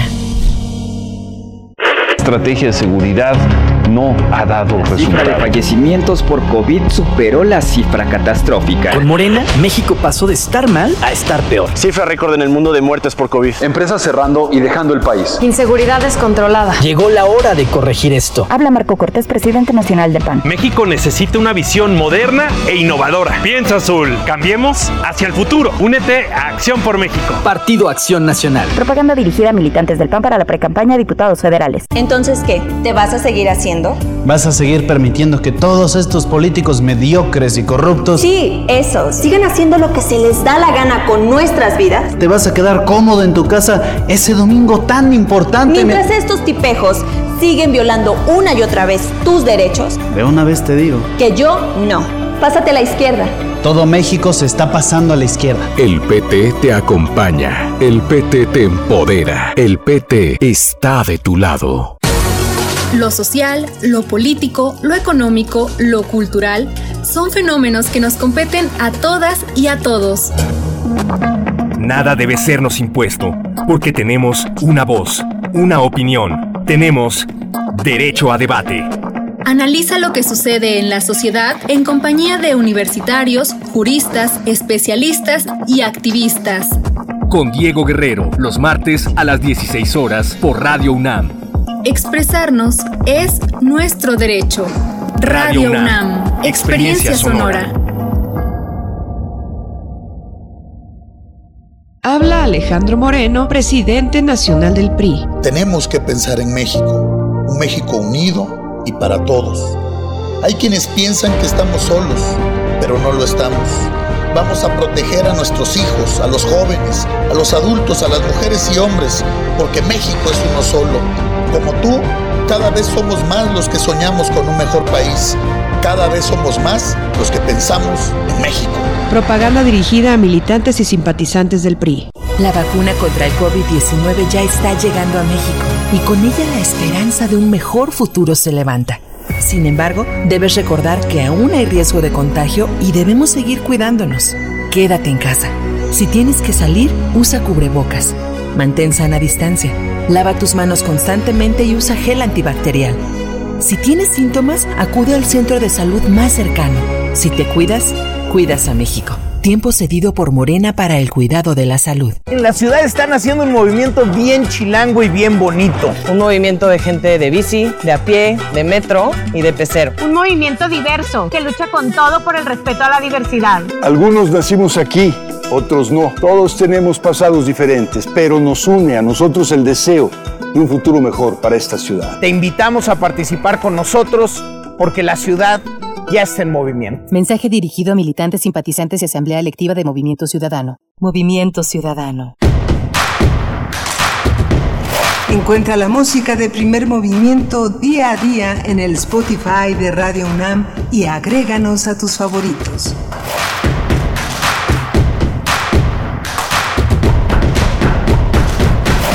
Les damos la bienvenida a esta segunda hora de nuestra emisión de martes 12 de enero de 2021. Son las 8 con 4 minutos de la mañana a la hora del centro del país. Transmitimos precisamente desde el centro, desde la Ciudad de México, a través del 96.1 de FM en el 860 de AM también saludos, por supuesto, y en www.radio.unam.mx. En este momento también nos enlazamos a la radio Nicolaita en el 104.3 y como siempre saludos, abrazos a todos los integrantes de la Universidad Michoacana de San Nicolás de Hidalgo en esta mañana fresca todavía, pues les deseamos muy buen día, muy buen martes. Estamos también en la producción ejecutiva, bueno, dirigidos por Frido, por Frida Saldívar y también Violeta Berber en la asistencia de producción, Socorro Montes en los controles técnicos, todo el equipo ya listo para esta segunda hora. Miguel Ángel Quemain, buenos días, ¿cómo estás? Hola, hola Berenice Camacho, buenos días, buenos días a todos. Hoy en, en Morelia, en Morelia, Michoacán, justamente la ENEAS, la ENES, Unidad Morelia, eh, invita, la comunidad ENES invita a la quinta jornada Alfredo Salce que se celebra a partir de hoy y hasta el 14 de enero. Esta vez el tema central son los archivos artísticos eh, que tienen el, en el registro Alfredo Salce que se encuentran en comodato en la ENES, en, en la unidad Morelia y están en resguardo de la licenciatura en Administración de Archivos y Gestión Documental, nada menos que nuestros archivistas universitarios a cargo de una de las obras que le da identidad y sentido artístico a este gran estado, a Michoacán, en particular a la ciudad de Morelia, donde están instalados. Y es una programación que contempla la participación de artistas visuales, de curadores, de académicos, de investigadores en el campo de la archivística y bueno, van a compartir su experiencia en la gestión y organización de los acervos culturales, que siempre es un tema complejo, difícil, pero ellos son ellos son los guardianes, los especialistas.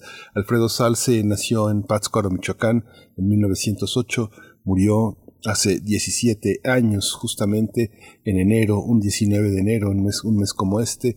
Él fue uno de los grandes artistas plásticos, una de las figuras que, perdón, que lideró el arte moderno mexicano y que bueno, hay uno de los grandes, grandes paisajes, mercados, eh, mujeres indígenas, animales de la región, un gran paisaje íntimo y social de el Michoacán de su momento, él perteneció a la Liga de Escritores Artistas Revolucionarios, al taller de la gráfica popular, tiene en su obra y en su larga vida un acervo muy, muy importante.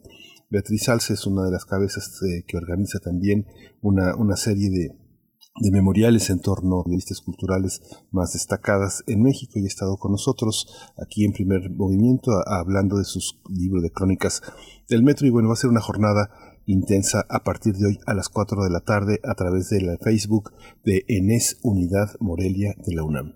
Mm, fabuloso, pues una labor fundamental, indispensable, velar por los archivos, por finalmente la memoria común.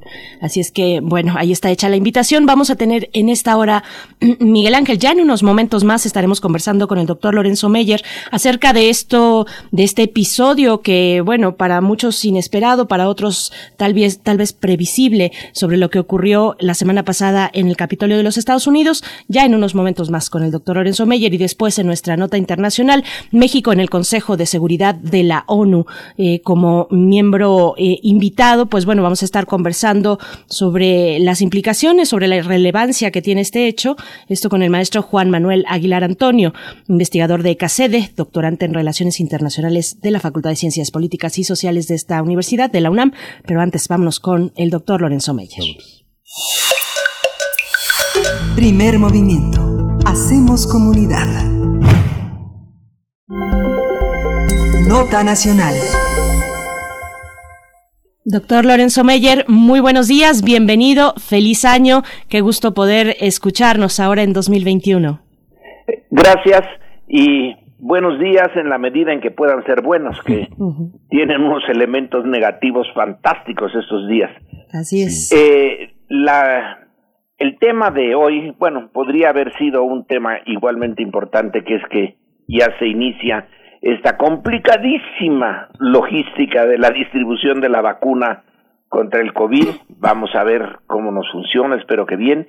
Y otra, eh, otro tema es a nivel internacional. Y desde luego que en ese nivel, en ese nivel, lo que ocurrió y ocurre y va a ocurrir todavía en Estados Unidos es importantísimo. En primer lugar, bueno, pues porque es la potencia todavía más eh, importante del mundo y porque para nosotros va a seguirlo siendo por mucho tiempo, es nuestra potencia hegemónica. Una de las características eh, de ese país es la eh, pues eh, fuerza de sus instituciones a tal punto que le copiamos eh, y todavía las tenemos con nosotros. La presidencia, por ejemplo, pues fue un invento norteamericano y aquí lo, lo tenemos eh, en plena actividad. Pero eh, también estaba la idea desde el principio de los tiempos políticos norteamericanos de que ellos eran un ejemplo, de que habían de alguna manera un poco extraña de que Dios había designado a Estados Unidos para ser el faro del mundo, el faro de las fórmulas eh, benéficas, positivas de la política.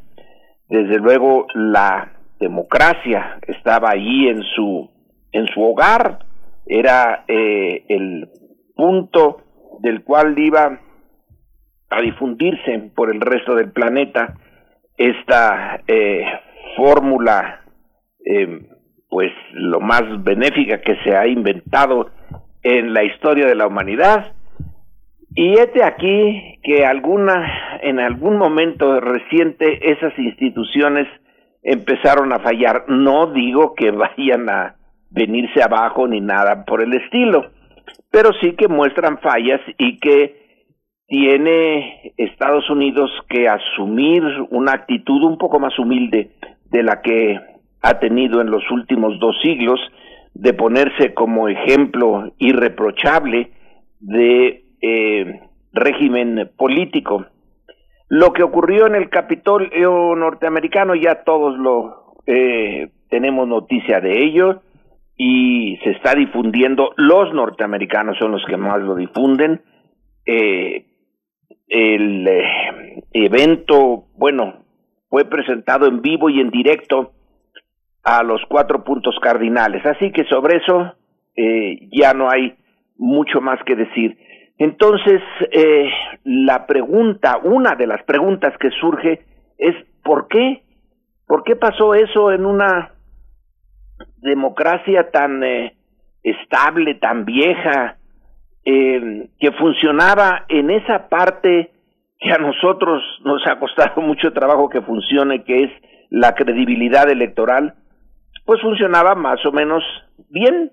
eh, un sistema bipartidista, eh, donde los terceros partidos fallan sistemáticamente y nada más se quedan estos dos, y hay eh, una mecánica un poco complicada en sus elecciones, porque es muy vieja, es arcaica, es la que pusieron en pie desde fines del siglo XVIII y que no han querido cambiar, como por ejemplo esto de la elección indirecta, que no es un ciudadano un voto, sino un ciudadano un voto que mal se refleja en un colegio electoral ya muy selecto y ese colegio electoral es el que decide quién es el presidente y no siempre coincide el eh, voto mayoritario, que es el nuestro, que es el de la mayor parte del planeta, con el ganador.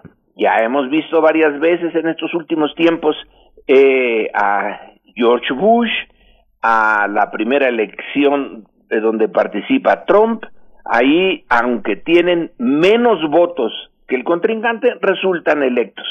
Bueno, eh, muy su gusto de tener esa complicación innecesaria, pero no es absurda porque favorece a un partido más que al otro. De ahí que no se hayan puesto de acuerdo en eliminarlo.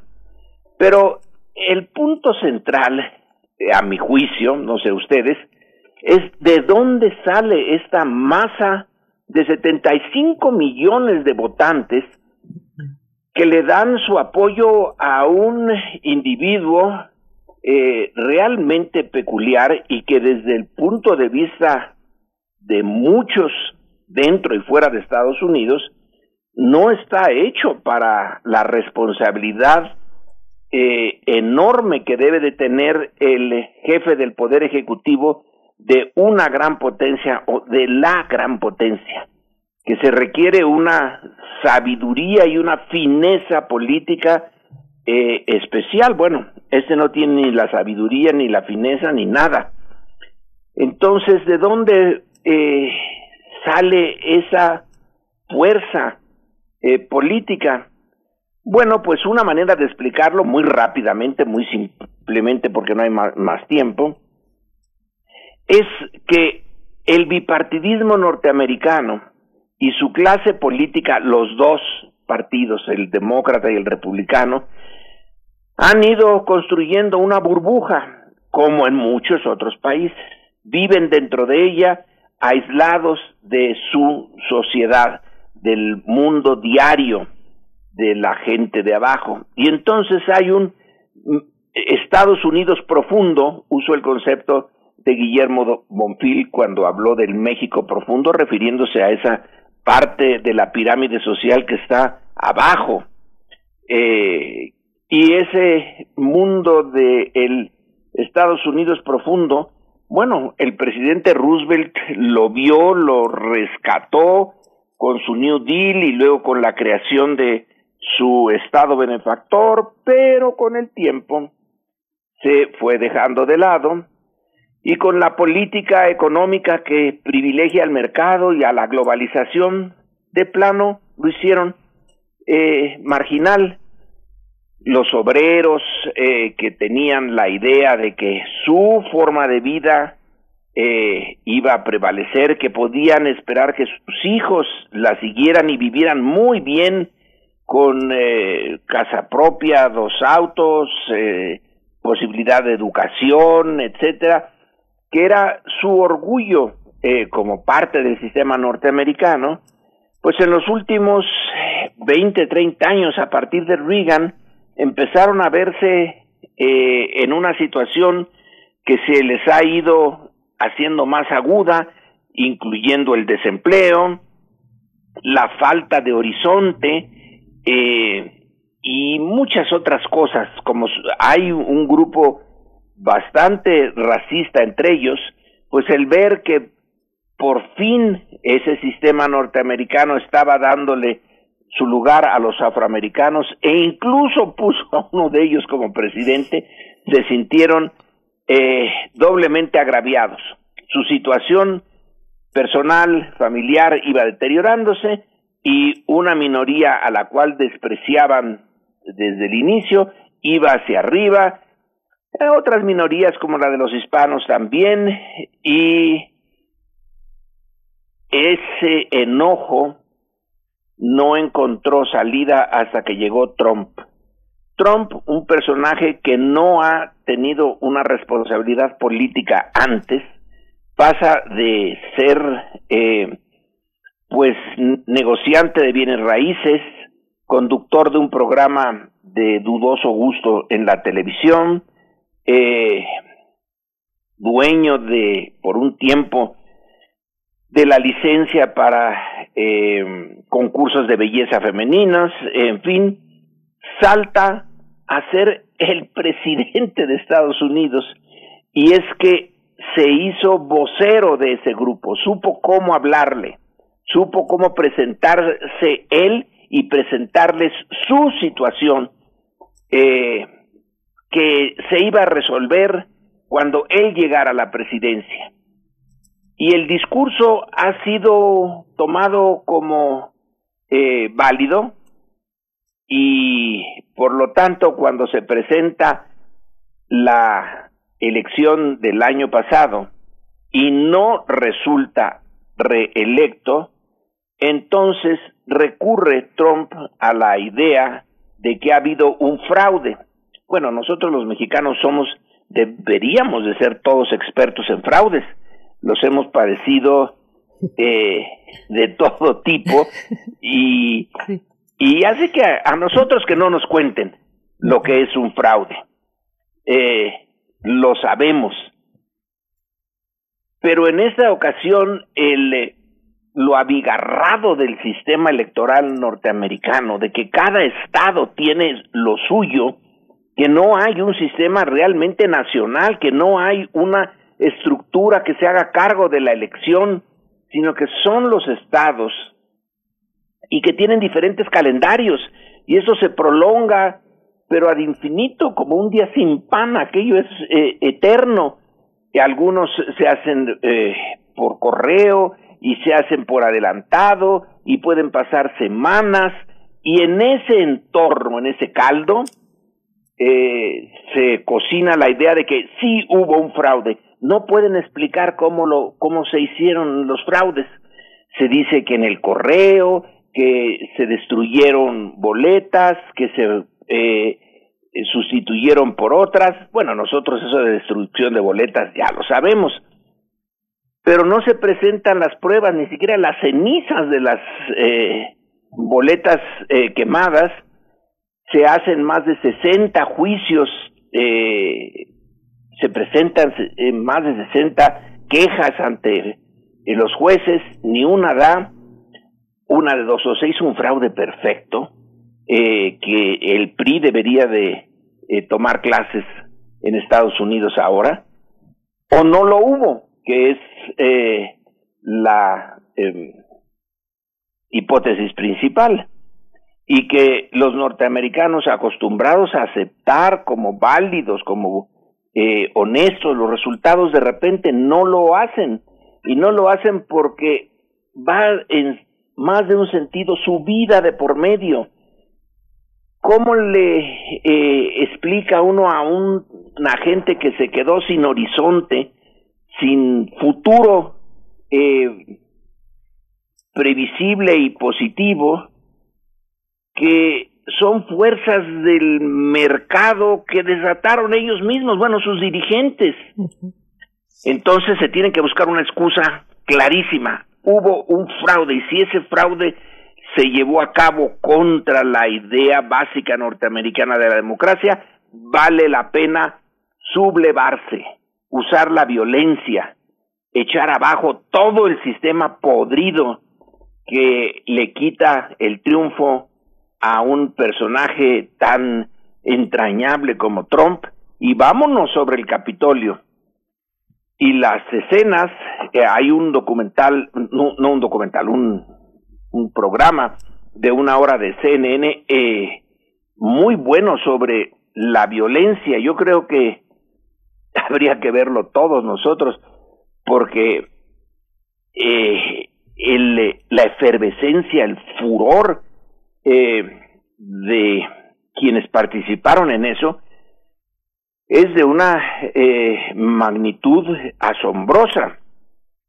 Y además, ya se ha dicho que se preparan otras tantas tomas en todos los capitolios de los 50 estados de la Unión Norteamericana. Yo creo que no va a ocurrir, pero pudiera ocurrir en algunos. Y entonces la consistencia que tanto, tanto nos han dado eh, eh, a comparar los norteamericanos ellos con nosotros y que nosotros tenemos sistemas muy inferiores, muy, muy, muy malos eh, y corruptos, etcétera, pues resulta que ellos ahora enfrentan un problema de una magnitud inesperada. Pero, y con eso concluyo, ¿dónde está el, el, eh, el meollo? Pues a mi juicio, es en ese sistema político que se le olvidó que tenía millones de marginados políticos y sociales y económicos, que son una masa movilizable, que estaba ahí en cierto sentido dormida y que eh, nada más estaba esperando al líder, al líder carismático que le diera una explicación sencilla de su situación y una salida sencilla a esa situación. Y ese fue Trump, un eh, demagogo eh, fantástico.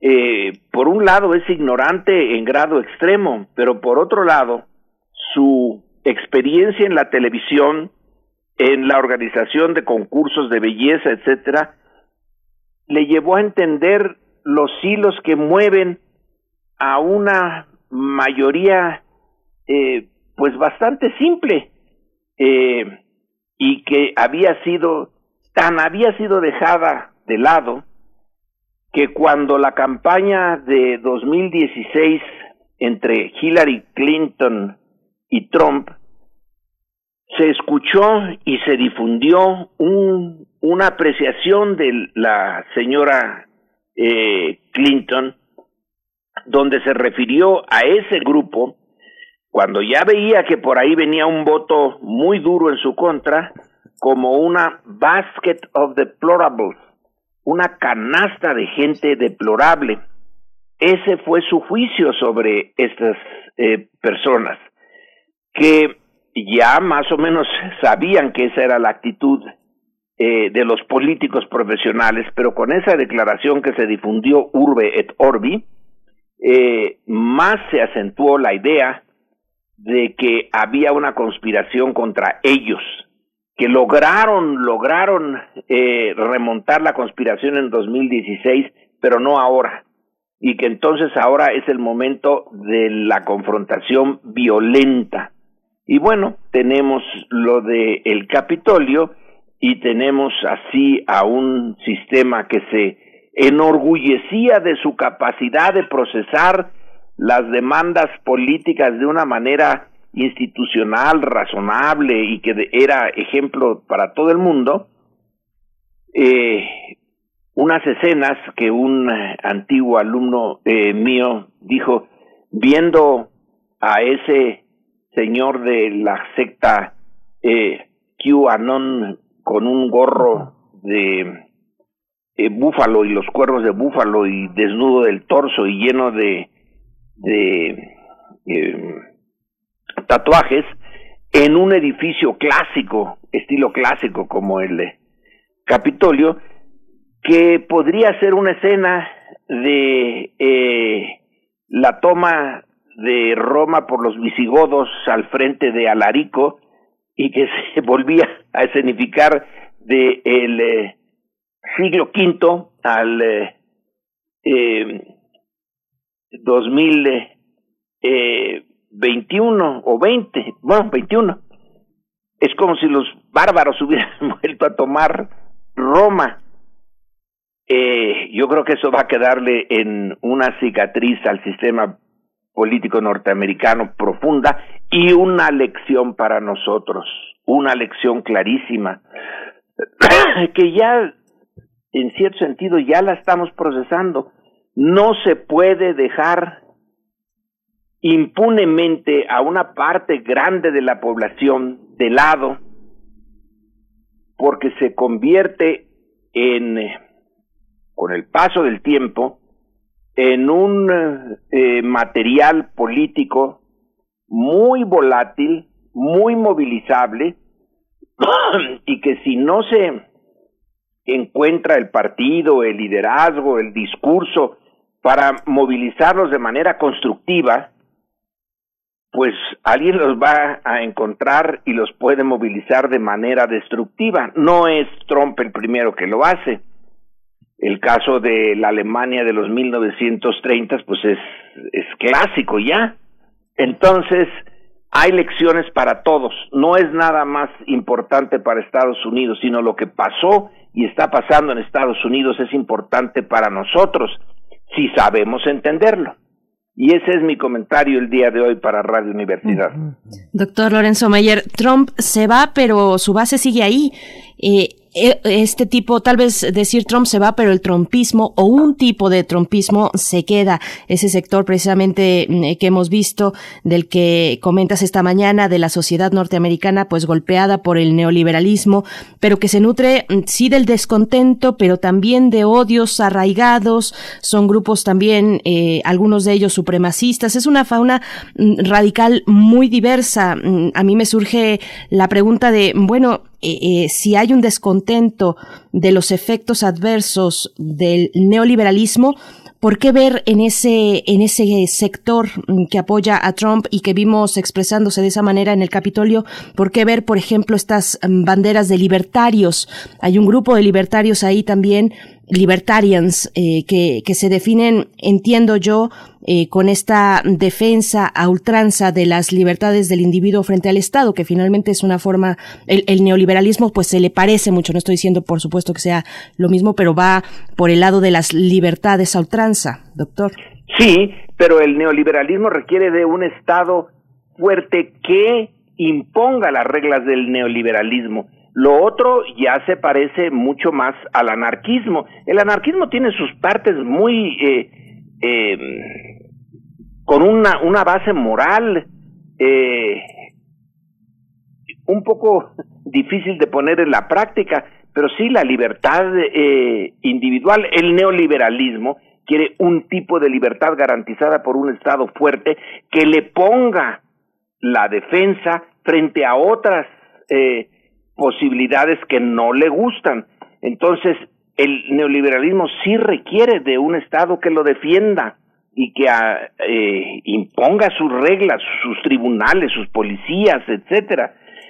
Esta eh, mezcla de los libertarians, los eh, los que apoyan a la nostalgia del sur, de la confederación derrotada, etcétera, se acumulan parte de la historia de Estados Unidos. Cada uno de nuestros países tiene sus propias mitos y sus eh, propias heridas que no son repetibles. La de Estados Unidos es la herencia de la esclavitud, pero vaya que sí es una herencia que está uh, viva, mezclada con los efectos de la globalización sobre una clase eh, obrera blanca y con eh, este rencor racial odio racial con una eh, un reclamo muy justo. Oigan, si nos habían prometido empleo, casa, dos autos, educación, eh, seguridad social, etcétera, y nos la están quitando, alguien es responsable y además, además, ver esa fórmula que está dejando a gentes supermillonarias como a Besos, el dueño de Amazon, que está sacando millones, miles de millones de dólares de la propia crisis. Entonces la redistribución del ingreso es otro elemento eh, de agravio y ahí no solamente para él, sino para nosotros todos. Eh, es un caldo, ¿no? Es un caldo de, de agravios que se puede eh, llevar por un lado positivo, proponiendo eh, cambios en la redistribución del ingreso, en las eh, responsabilidades que el Estado tiene para dar eh, salud, educación a mm, mayorías que han estado rezagadas y que tiene ahí un elemento positivo, una fuerza política positiva, o puede venirse por el lado eh, tan simple, tan de tan simple es perverso del de Trump que en aras de su interés personal, que ese sí no lo deja ni por un segundo, cuando llama a la toma del Capitolio les dice a sus seguidores vamos a tomar el Capitolio y él se queda en la Casa Blanca para ver en televisión cómo se dan los catorrazos entre los eh, policías que no saben qué hacer o no quieren o no supieron o no los organizaron y los manifestantes. Es un liderazgo extraordinariamente egoísta el de él y su familia, pero puede haber otras eh, eh, movilizaciones más positivas. Es, eh, nos está diciendo esto que nadie, ni la sociedad más fuerte y poderosa y rica del mundo está a salvo de los efectos negativos de la globalización. Este, Lorenzo, te quería hacer un comentario, porque eh, en todo esto que mencionas, digamos, hay una hay toda una claridad sociológica en, en, observar cómo se plantean los fenómenos en el orbe. Mucha, eh, mucha de la gente de derecha, mucha de la gente que está en contra de eh, la trayectoria, porque no solo es el presidente López Obrador, sino es una trayectoria que empezó mucho tiempo atrás. No es lo mismo plantarse y organizar toda una movilización en reforma de la que todavía la derecha está nostálgica, este, haciendo reproches y, ¿no? que hacer una movilización de esta de cueste lo que cueste. Aquí, por ejemplo, el tema de muchas movilizaciones de la izquierda y parte de la lucha que emprendió López Obrador, que ahora se le compara, antes se le comparaba con Chávez, ahora se le compara con Trump, ¿no? Digo, válgame la, la, la comparación. Esta, esta parte de colocar eh, la arena social en el territorio de la legalidad. La, la, protesta tiene un espacio público y está en la calle también y está frente a los monumentos y, y, y en su destrozo, como se le ha reprochado a los movimientos feministas, ¿no? Que, que rompen, que desgarran, que hacen daño. Eh, esta parte de la arenga social, la derecha es muy claro cómo hay una parte que eh, se enfrenta sin escrúpulos, si, en contra de los mismos valores que dice defender. Yo creo que eso vale la pena distinguirlo y yo creo que es, con eso nos quedamos de tu comentario, en esa necesidad de distinguir el terreno social de la protesta, ¿no? Y en el caso de Andrés Manuel eh, es el haber entendido esa realidad a través de recorridos por los dos mil cuatrocientos cincuenta y tantos municipios de México, eh, el recorrido a ras del suelo, el haber vivido eh, por años, por décadas, esa eh, realidad y haberla eh, hecho fuerza política positiva Sí, como él dijo, en reforma, cuando tomamos reforma no se rompió ni un vidrio. Aquí pareciera que la idea era romper todos los vidrios que hubiera y el líder que no ha vivido el mundo de los eh, marginados, en el momento de la clave se va a la Casa Blanca protegido por sus guardias a ver los destrozos por televisión. Son eh, fórmulas tan diametralmente opuestas eh, las del el liderazgo responsable que asume como propios algo que ha vivido a lo largo de pues la mitad de la vida de Andrés Manuel desde que estaba con los chontales. No es lo mismo andar organizando eh, un show de televisión o un eh, eh concurso de Miss Universo y andar ahí haciendo eh, ciertas cosas que no se deben de hacer con las mujeres que eh, estar eh, sobre el digamos sobre la realidad social más dura tratando de entenderla y de buscar una salida positiva. Pero en ambos casos, sí, la clase política tradicional marginó, vivió eh, en un mundo de burbuja frente a una brutalidad eh, real. Y eh, se pueden tener esos dos extremos, la parte constructiva que cuesta mucho, que es lenta, y la parte de la explosión de el rencor y de las fobias, porque el racismo de estas eh, nacionalistas blancos, caracoles, es eh, eh, de dar miedo. Así es, pues Doctor Lorenzo Meyer, así nos recibió el 2021 y pues seguiremos leyendo eh, también en tu compañía este año tan complejo, lleno de grandes retos. Eh, gracias como siempre por tu comentario. Bueno, pues eh, buenos días. Y si alguien dijo, oigan, el 2020 fue muy raro, el 2021 ya nos puso su firma de rareza desde el principio. Entonces nos eh, oímos dentro de 15 días. Gracias. Hasta Gracias. Hasta luego. Hasta pronto. Doctor Lorenzo Meyer, vamos con música, esto a cargo de mi amigo invisible, La Danza de los Principiantes.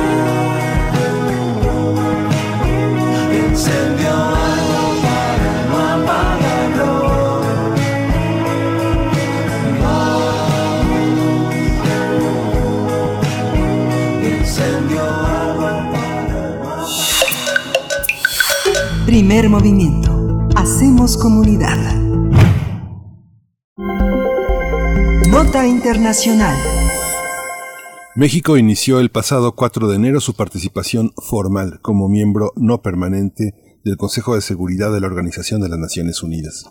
El embajador, el doctor Juan Ramón de la Fuente, titular de la Misión Permanente de México ante Naciones Unidas en Nueva York, señaló que la representación promoverá diversas acciones para, a su vez, también empatar y promover la paz mundial. Una de las prioridades es la revisión del tráfico ilícito de las denominadas armas pequeñas y ligeras.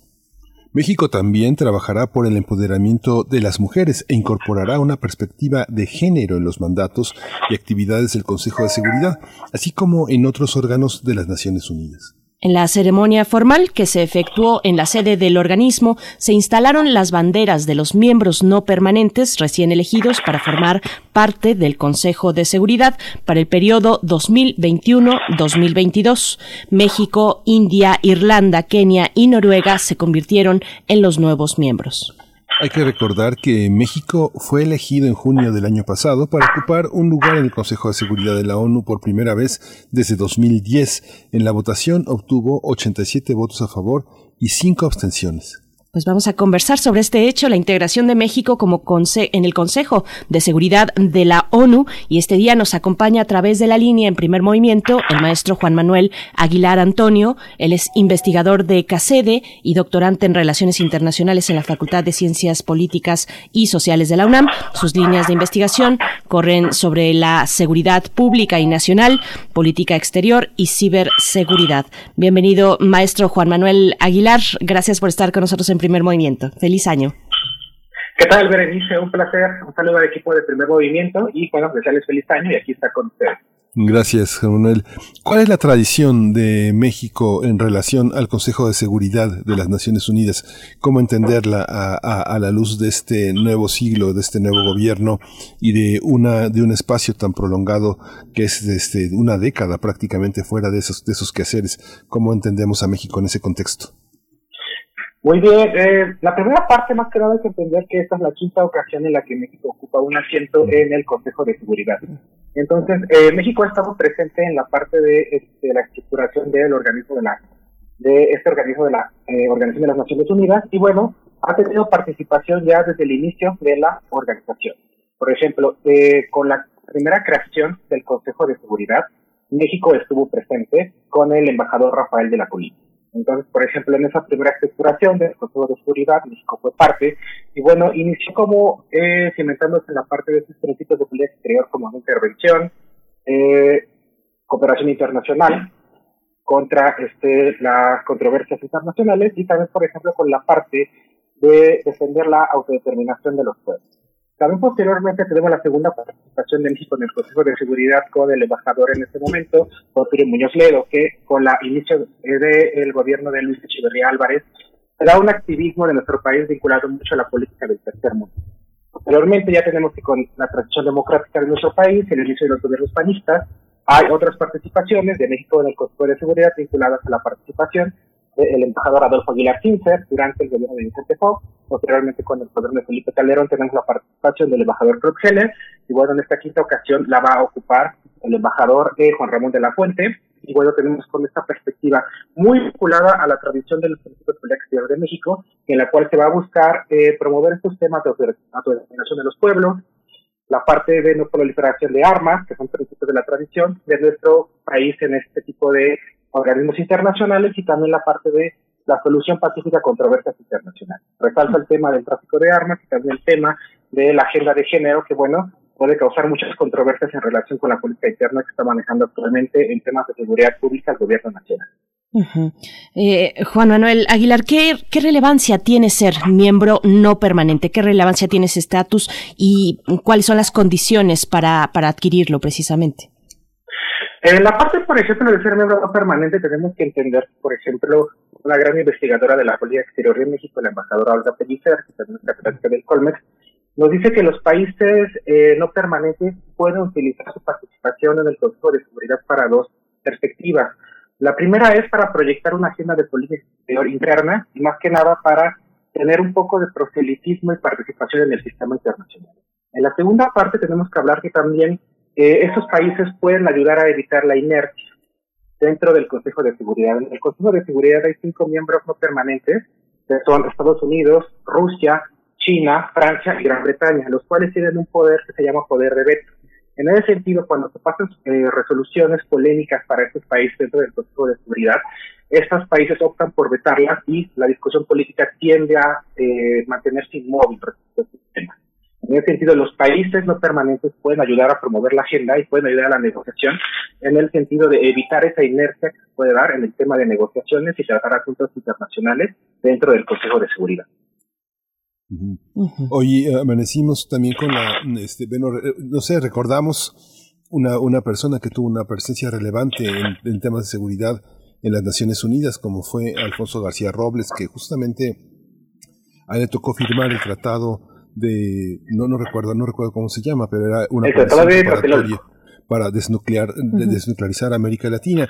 Toda esta labor de seguridad ahora nos sorprende con este legado que deja la administración Trump de considerar a Cuba como terroristas, ¿no? Esta, esta parte, ¿cuáles son los desafíos de México frente a esta consideración del terrorismo? Un país que ha sido señalado por eh, la oposición como y, bueno, no solo por la oposición, por muchos críticos y muchos analistas, como un país que se militariza, como cuáles son los desafíos en este en esta posición. México tuvo tuvo posiciones muy importantes defendiendo defendiendo América Latina, defendiendo la democracia, la libertad.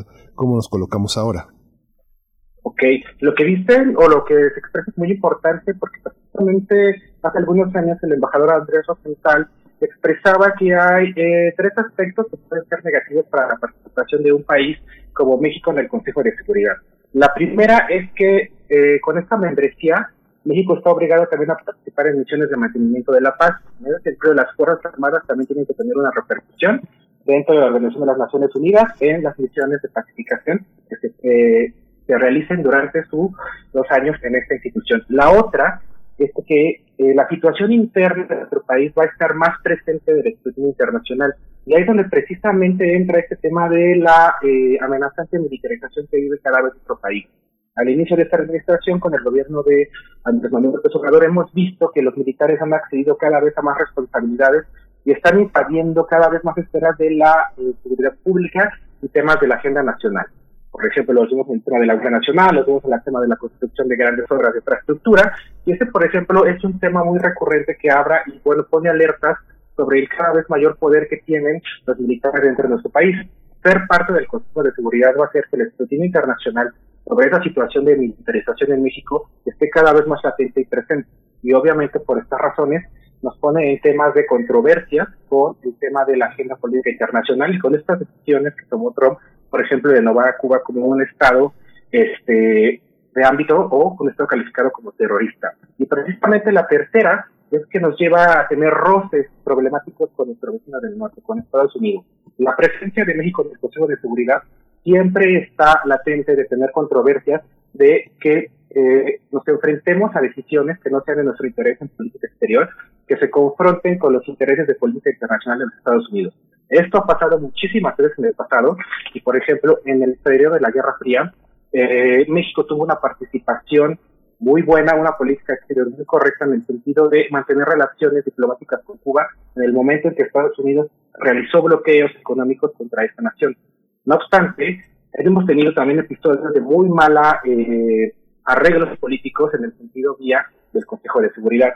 El más famoso tiene que ver cuando fue la participación del embajador Adolfo Aguilar Sinter, la resolución de la guerra de Irak y Afganistán, en el cual México y el embajador Aguilar Sinter se opusieron completamente, lo cual dañó y afectó severamente las relaciones diplomáticas entre México y Estados Unidos, las relaciones del presidente Bush y Vicente Fox, que mantenía una relación muy cordial. En ese sentido, sí tenemos que tener en cuenta que el factor de Estados Unidos es un factor que puede promover diversas controversias en nuestro país puede ser un, eh, una antesala para causar eh, disimilitudes y problemas en política bilateral en el ámbito de México-Estados Unidos. No obstante, podemos esperar un buen manejo de política exterior de los operadores de la Cancillería para evitar este tipo de crisis y evitar este tipo de controversias. Maestro Juan Manuel, también eh, pedirte nos compartas una reflexión crítica sobre el papel que ha jugado el Consejo de Seguridad en general eh, en los últimos años. Tal vez tal vez yo podría identificar eh, como un parteaguas el, los, el momento en el que se ubican los atentados del 9-11, pero tú coméntanos, ¿qué es hoy y qué ha venido siendo en estos años el Consejo de Seguridad? Eh, recientemente el Consejo de Seguridad, por ejemplo, si uno revisa la agenda que manejó el año pasado, vamos a ver que la mayor parte de la participación del Consejo de Seguridad y las misiones de paz eh, se tomaron, por ejemplo, en el continente africano. 64.2 de las decisiones tomadas en 2020 fueron en ese continente y 18.9 fueron, por ejemplo, en la parte de la zona de Medio Oriente. En ese sentido, estamos hablando que más del 80% o 85% de los temas que se manejan dentro del Consejo son en estas zonas y son para atender controversias y conflictos que están aconteciendo en estos países. También crisis humanitarias, problemas, por ejemplo, como la sequía, temas, por ejemplo, como fue el tema de la pandemia de ébola. Y ahí, por ejemplo, entra un problema para el tema de México. El tema de México está relacionado eh, al hecho de que México solamente cuenta con ocho embajadas en África. Por ejemplo, ahí vamos a tener una, una presencia muy acotada en temas de las resoluciones y las acciones que pueda tomar dentro del continente y las misiones humanitarias de paz. Por otra parte, también eh, la agenda del Consejo de Seguridad va a ser muy controvertida, va a ser muy agitada dentro de los próximos años, precisamente por el tema de la crisis este, de salud pública internacional que se ha vivido con el tema de COVID. Esto también va a estar acompañado por un incremento de la desigualdad, desempleo y empleo en zonas como África, América Latina y Asia, y también, por ejemplo, también va a manejarse el tema de la creciente eh, tensión geopolítica que existe entre los Estados Unidos y China. También vamos a tener el tema, por ejemplo, de la competencia mundial por los medicamentos vacunas. Y en ese tema vamos a ver que va a haber una gran agenda política internacional sujeta a estas polémicas, pero también van a haber gobiernos muy reacios a hacer activismo internacional. Esto se va a dar porque los gobiernos van a estar más metidos en el ámbito interno por el tema de que va a haber problemas como el desempleo, la recesión económica e incluso, por ejemplo, en el mismo Estados Unidos podemos ver que el presidente Joe Biden ha expresado que primero tiene que hacer una reestructuración interna, una operación cicatriz para salvaguardar todas estas diferencias de las controversias entre los grupos de derecha y izquierda que hace algunos momentos comentaban con el maestro, eh, con el doctor Lorenzo Meyer, y en ese sentido, yo creo que los primeros dos años de Biden van a ir más centrados al tema del ámbito interno y posteriormente van a ir centrados al ámbito de la política internacional. Y esto, yo creo que en los próximos dos años, el tiempo de la presencia de México en el Consejo de Seguridad, va a ser muy presente en el cual los, países van a estar más centrados en su ámbito interno. México tiene México tiene la oportunidad de demostrar que las perspectivas eh, de alguna manera teóricas que sostienen al gobierno actual, eh, donde busca las razones de la pobreza, de la marginación, en una, en una explotación, en el neoliberalismo, en la globalización, eh, pueden colocar al Consejo de Seguridad en una gestión mucho más humanitaria, mucho más crítica, mucho más eh, buscando una normativa distinta, menos atemorizada por la presencia de los otros, de los extraños, de, la gente que viene de lo que llamábamos el tercer mundo? Este. Yo supongo que sí va a haber una presencia más humanitaria, pero tiene que estar muy vinculado al tema de las consecuencias que se están viviendo por la emergencia de salud mundial del tema del coronavirus. Por ejemplo, tanto en el ámbito latinoamericano, se estima que en el ámbito regional, la caída del PIB de todos los países de la región se estima en un 9.1% de promedio general se estima, por ejemplo, que solamente en la región latinoamericana va a haber 45.4 millones de más pobres. En ese sentido, las crisis humanitarias, el malestar social, la inestabilidad política, la espiral de violencia van a ser temas muy presentes en regiones que tienen eh, severos problemas de pobreza y desigualdad, como puede ser el continente africano, que son susceptibles a crisis humanitarias y también, por ejemplo, esto estamos viendo que esas crisis, ese malestar está causando las consecuencias del coronavirus, están alcanzando países como Estados Unidos, en los países de Europa.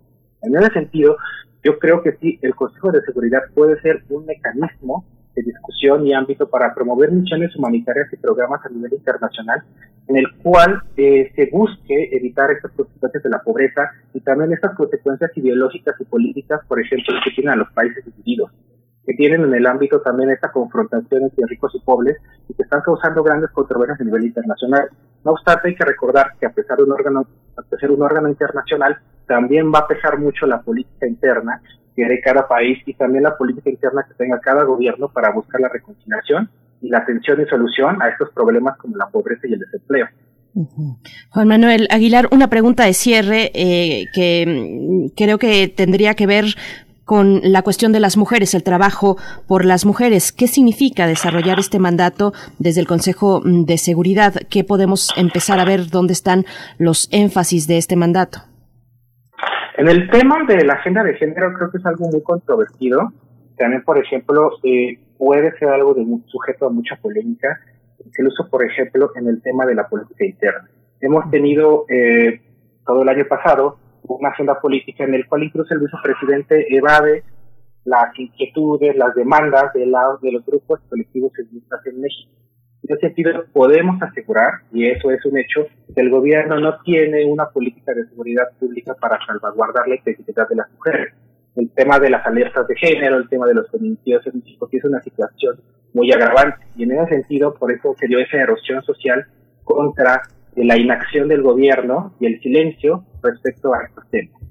El gobierno piensa, tiene una visión muy vinculada, por ejemplo, a la parte de la equidad de género dentro del ámbito de la política gubernamental.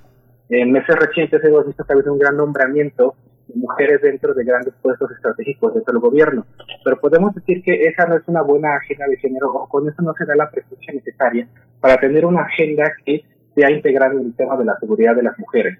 En ese sentido, sí debemos redireccionar, porque incluso podría haber algunas personas, muchas estudiosas, en los estudios de género, muchas feministas y activistas pueden decir que puede haber incluso una posición un hipócrita de México al promover esta agenda de género, cuando en el ámbito, por ejemplo, de la seguridad pública interna no está promoviendo políticas públicas para salvaguardar la integridad de las mujeres.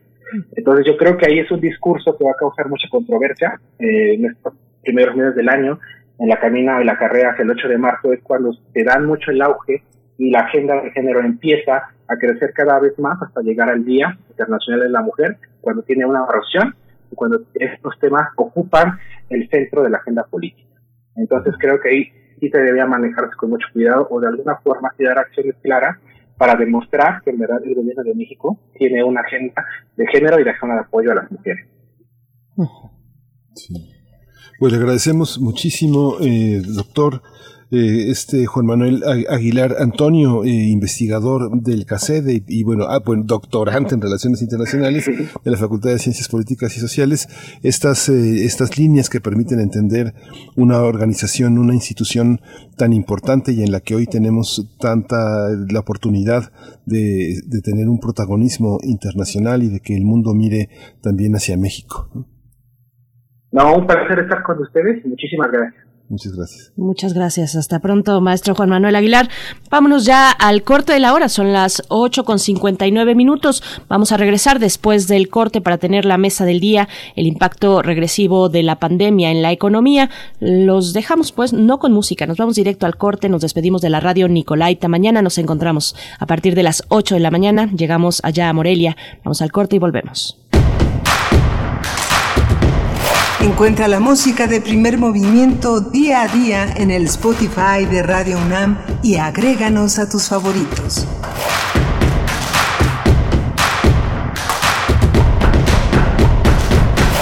Este país solo funciona con nosotras y nosotros. Lo aprendimos recientemente. Todas las personas somos necesarias para sacar este país adelante. En las elecciones más grandes de la historia hay más de 21.000 cargos de elección popular todas y todos decidiremos quiénes los ocuparán.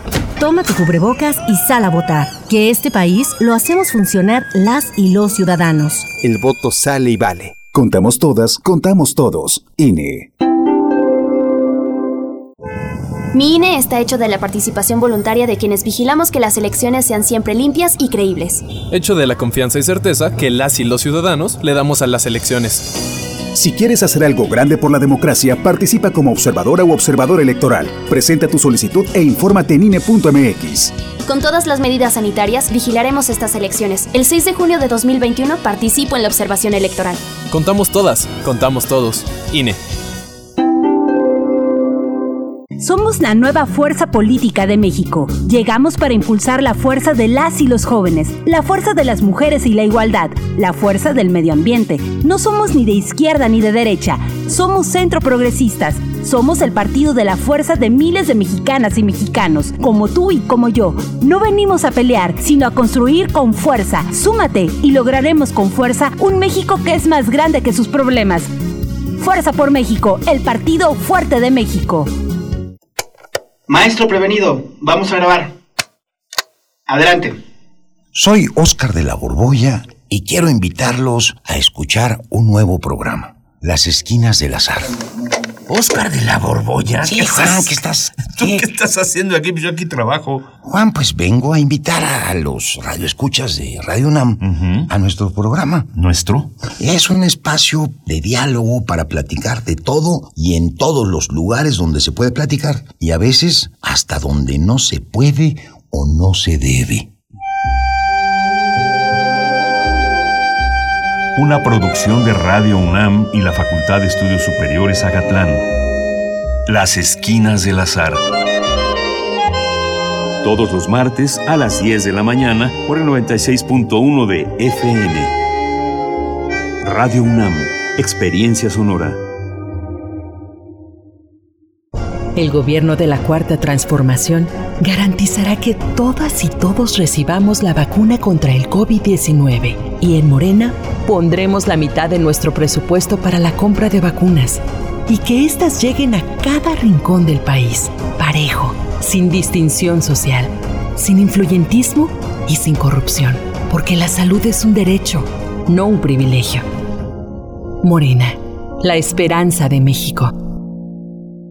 El crimen organizado avanza, los jóvenes sin oportunidades. Es el México del retroceso de Morena. Llegó la hora de corregirlo. El PAN gobierna mejor y gobierna para todas y todos. En Guanajuato, más de 11.000 empleos se recuperaron en solo tres meses tras la pandemia. El estado más seguro para vivir es Yucatán. Tamaulipas apuesta por energías limpias y renovables. Tan solo en Baja California Sur, la inversión extranjera creció 21%. Habla Marco Cortés, presidente nacional de PAN. Cambiemos hacia el futuro. Únete a Acción por México. Partido Acción Nacional. Propaganda dirigida a militantes del PAN para la precampaña a diputados federales.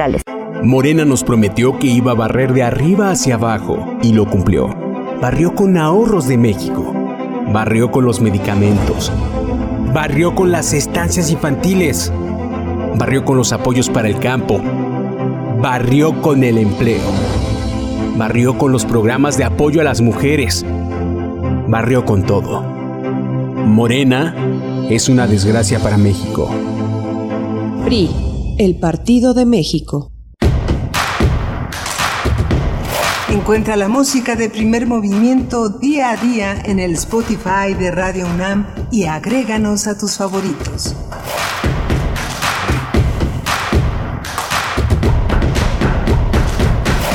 Hola, buenos días. Ya regresamos aquí a la tercera hora de primer movimiento. Bienvenidas, bienvenidos. Estamos aquí en Adolfo Prieto 133, transmitiendo en Radio UNAM.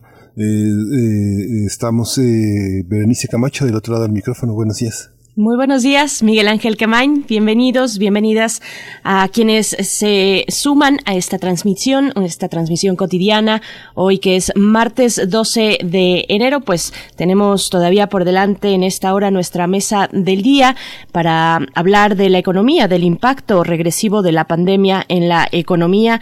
Vamos a conversar con Saúl Escobar Toledo, profesor de estudios históricos del INA, presidente de la Junta de Gobierno del Instituto de Estudios Obreros Rafael Galván AC. Así es que, bueno, un tema mm, fundamental en estos momentos donde ya empieza a, pues, a surgir precisamente un panorama adverso y, y un presente, no solo un panorama pero adverso en el sentido de la economía, de la economía de las familias, de las empresas, de los países, en fin, esto todavía no termina, sino probablemente estemos apenas empezando a ver precisamente los impactos económicos de la pandemia. Miguel Ángel, esto vamos a estarlo conversando en nuestra mesa del día.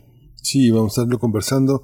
Y bueno, les recordamos que hoy justamente a las 4 de la tarde en la ENEAS del campus Morelia de la UNAM eh, se, se empieza este foro, este encuentro en memoria de Alfredo Salce, cuyo archivo eh, está a cargo de la Enes Morelia, eh, una serie de reflexiones con académicos, con intelectuales, con artistas, con curadores, con museógrafos sobre la obra y el legado de este artista michoacano que es eh, una pieza fundamental para entender también el arte en este estado, la presencia del mundo a través de uno de los artistas fundamentales de la plástica mexicana. Él formó parte de un mundo que nos ha legado eh, la, protesta, la participación, el compromiso político, que para muchos pues eh, es algo que oscurece lo artístico, para otros es algo que lo anima y que implica, que involucra a la gente, pues vamos a escucharlo.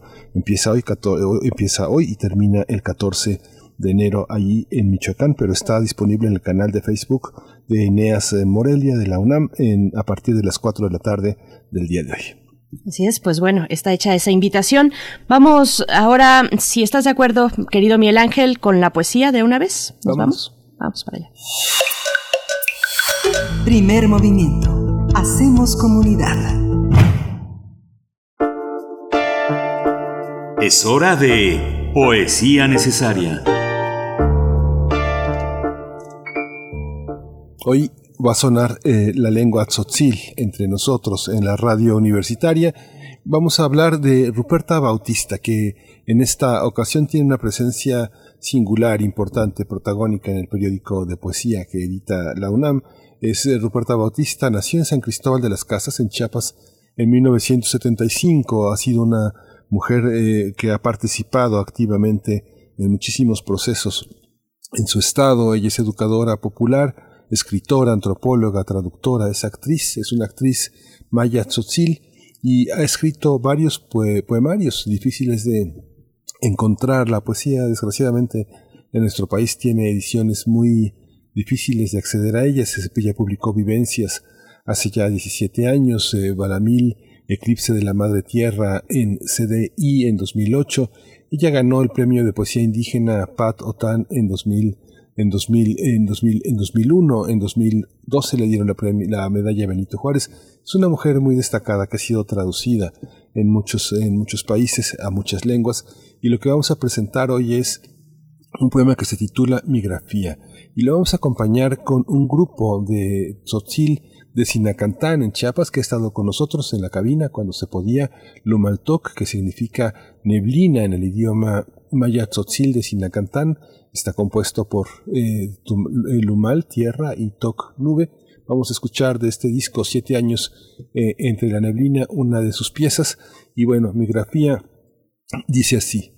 Mis estaciones jóvenes esfumados en el combate, asaltos y encañonamientos del ejército depositados en la memoria de mi verdor. Con mis letras deletreo el sufrimiento, símbolo del fusil que resiste, lucha de mi abolengo en siglos. El desengaño transmutó negra la paloma de la paz. Conciencias simuladas reinan en la contradicción, ideas de la libertad sujetadas en las monedas. En la mitad de mi vida, otras batallas, y sigo aquí, con la pobreza de mis hermanos, sujetados en la palma de mis manos.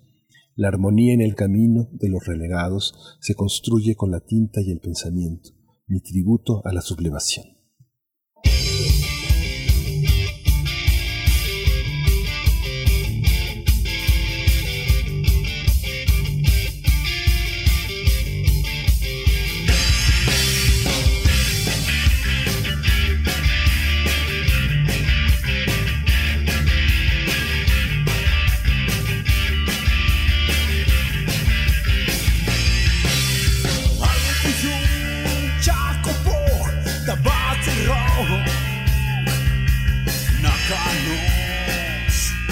da Chalva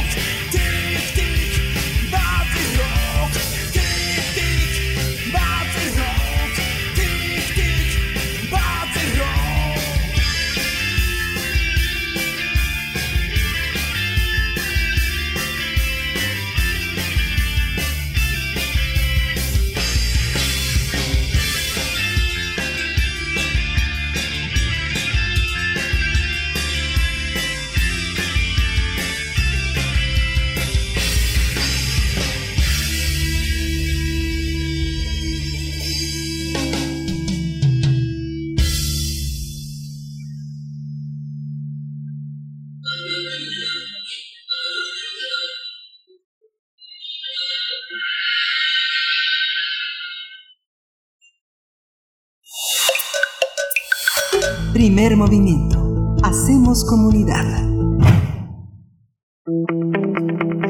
La mesa del día. La perspectiva para la economía mexicana es muy incierta en este 2021 tras el impacto negativo de la pandemia de la COVID-19. El futuro parece depender de la aplicación masiva de la vacuna contra esta enfermedad en medio de un incremento de casos confirmados y de fallecimientos en todo el mundo que han obligado a muchos países a implementar de nueva cuenta medidas de confinamiento y el cierre de actividades económicas consideradas no esenciales. Lo anterior ha agudizado las condiciones de desigualdad existentes eh, desde antes de la pandemia, ha incrementado el número de desempleados ante el cierre del comercio. Ante ello, muchos gobiernos han implementado programas de ayuda para aminorar el efecto regresivo de la contingencia sanitaria. Algunos especialistas han señalado que este esfuerzo por sí solo no sirve sin un plan en el mundo para destinar recursos de ayuda a países más pobres y más afectados. Para especialistas como nuestro invitado de hoy, Saúl Escobar Toledo, la recuperación debe medirse con base en tres indicadores. Disminución de las personas enfermas, aumento del número y la calidad del empleo y un sistema productivo más verde. Vamos a conversar sobre esta situación y esta propuesta de la economía mexicana, el impacto regresivo de la pandemia en nuestra sociedad y la urgencia de un plan de recuperación. Está con nosotros Saúl Escobar Toledo, profesor de estudios históricos de Lina, presidente de la Junta de Gobierno del Instituto de Estudios Obreros Rafael Galván. Eh, Saúl Escobar, muchas gracias por estar otra vez con nosotros. Bienvenido, buenos días, feliz año. Hola, ¿qué tal? Buenos días, felicidades. Muchas gracias por la invitación. Al contrario, profesor Escobar, gracias por estar aquí una vez más con nosotros. Pues bueno, 2021 nos recibe mm, con una nueva etapa de confinamiento, cierre de negocios y de actividades. ¿Qué panorama se levanta en el ámbito de la economía con eh, el resultado, como resultado de esta pandemia? Bueno, desde luego una afectación muy severa a diversas actividades económicas.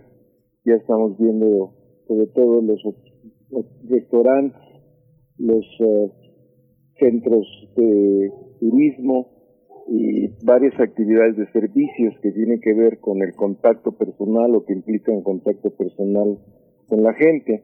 Entonces, eh, esta nueva ola de contagios y este freno eh, dictado por las autoridades de actividades no esenciales y de confinamiento, pues desde luego va a pegar otra vez este, a la economía pero también tenemos el hecho de que muchos eh, trabajadores informales pues no están siendo recluidos, no, no pueden recluirse y entonces esto puede alargar la cadena de contagios y alargar, alargar el término de la enfermedad, el periodo de, de la epidemia, a pesar de que ya se están repartiendo las vacunas y a pesar de que ya están llegando y a pesar de que hay un plan de vacunación, pues mientras la gente siga saliendo a la calle, porque no tiene otra alternativa, sobre todo el comercio informal o, las actividades, o las actividades informales que implican un contacto con la gente o con una actividad presencial, pues esto seguirá siendo un peligro, un factor de contagio, perdón, y esto eh, va a afectar tanto la economía como el desarrollo de la pandemia. Usted señalaba, señalábamos en la presentación de esta, de esta conversación que hay, hay un indicador, el aumento y el número de la calidad del empleo. ¿Cómo se puede hacer esto en una situación tan adversa? Muchos empresarios regionales en México han, han ido creciendo poco a poco, son pequeños importadores de productos muy particulares del, del, país, frutos, mermeladas, conservas, hasta refacciones. Eh, pequeñas industrias que tienen un papel importante en Centroamérica, que ha suspendido importaciones. ¿Cómo implementar este aspecto sin, sin este, donde parece que todo es un desierto en ese aspecto?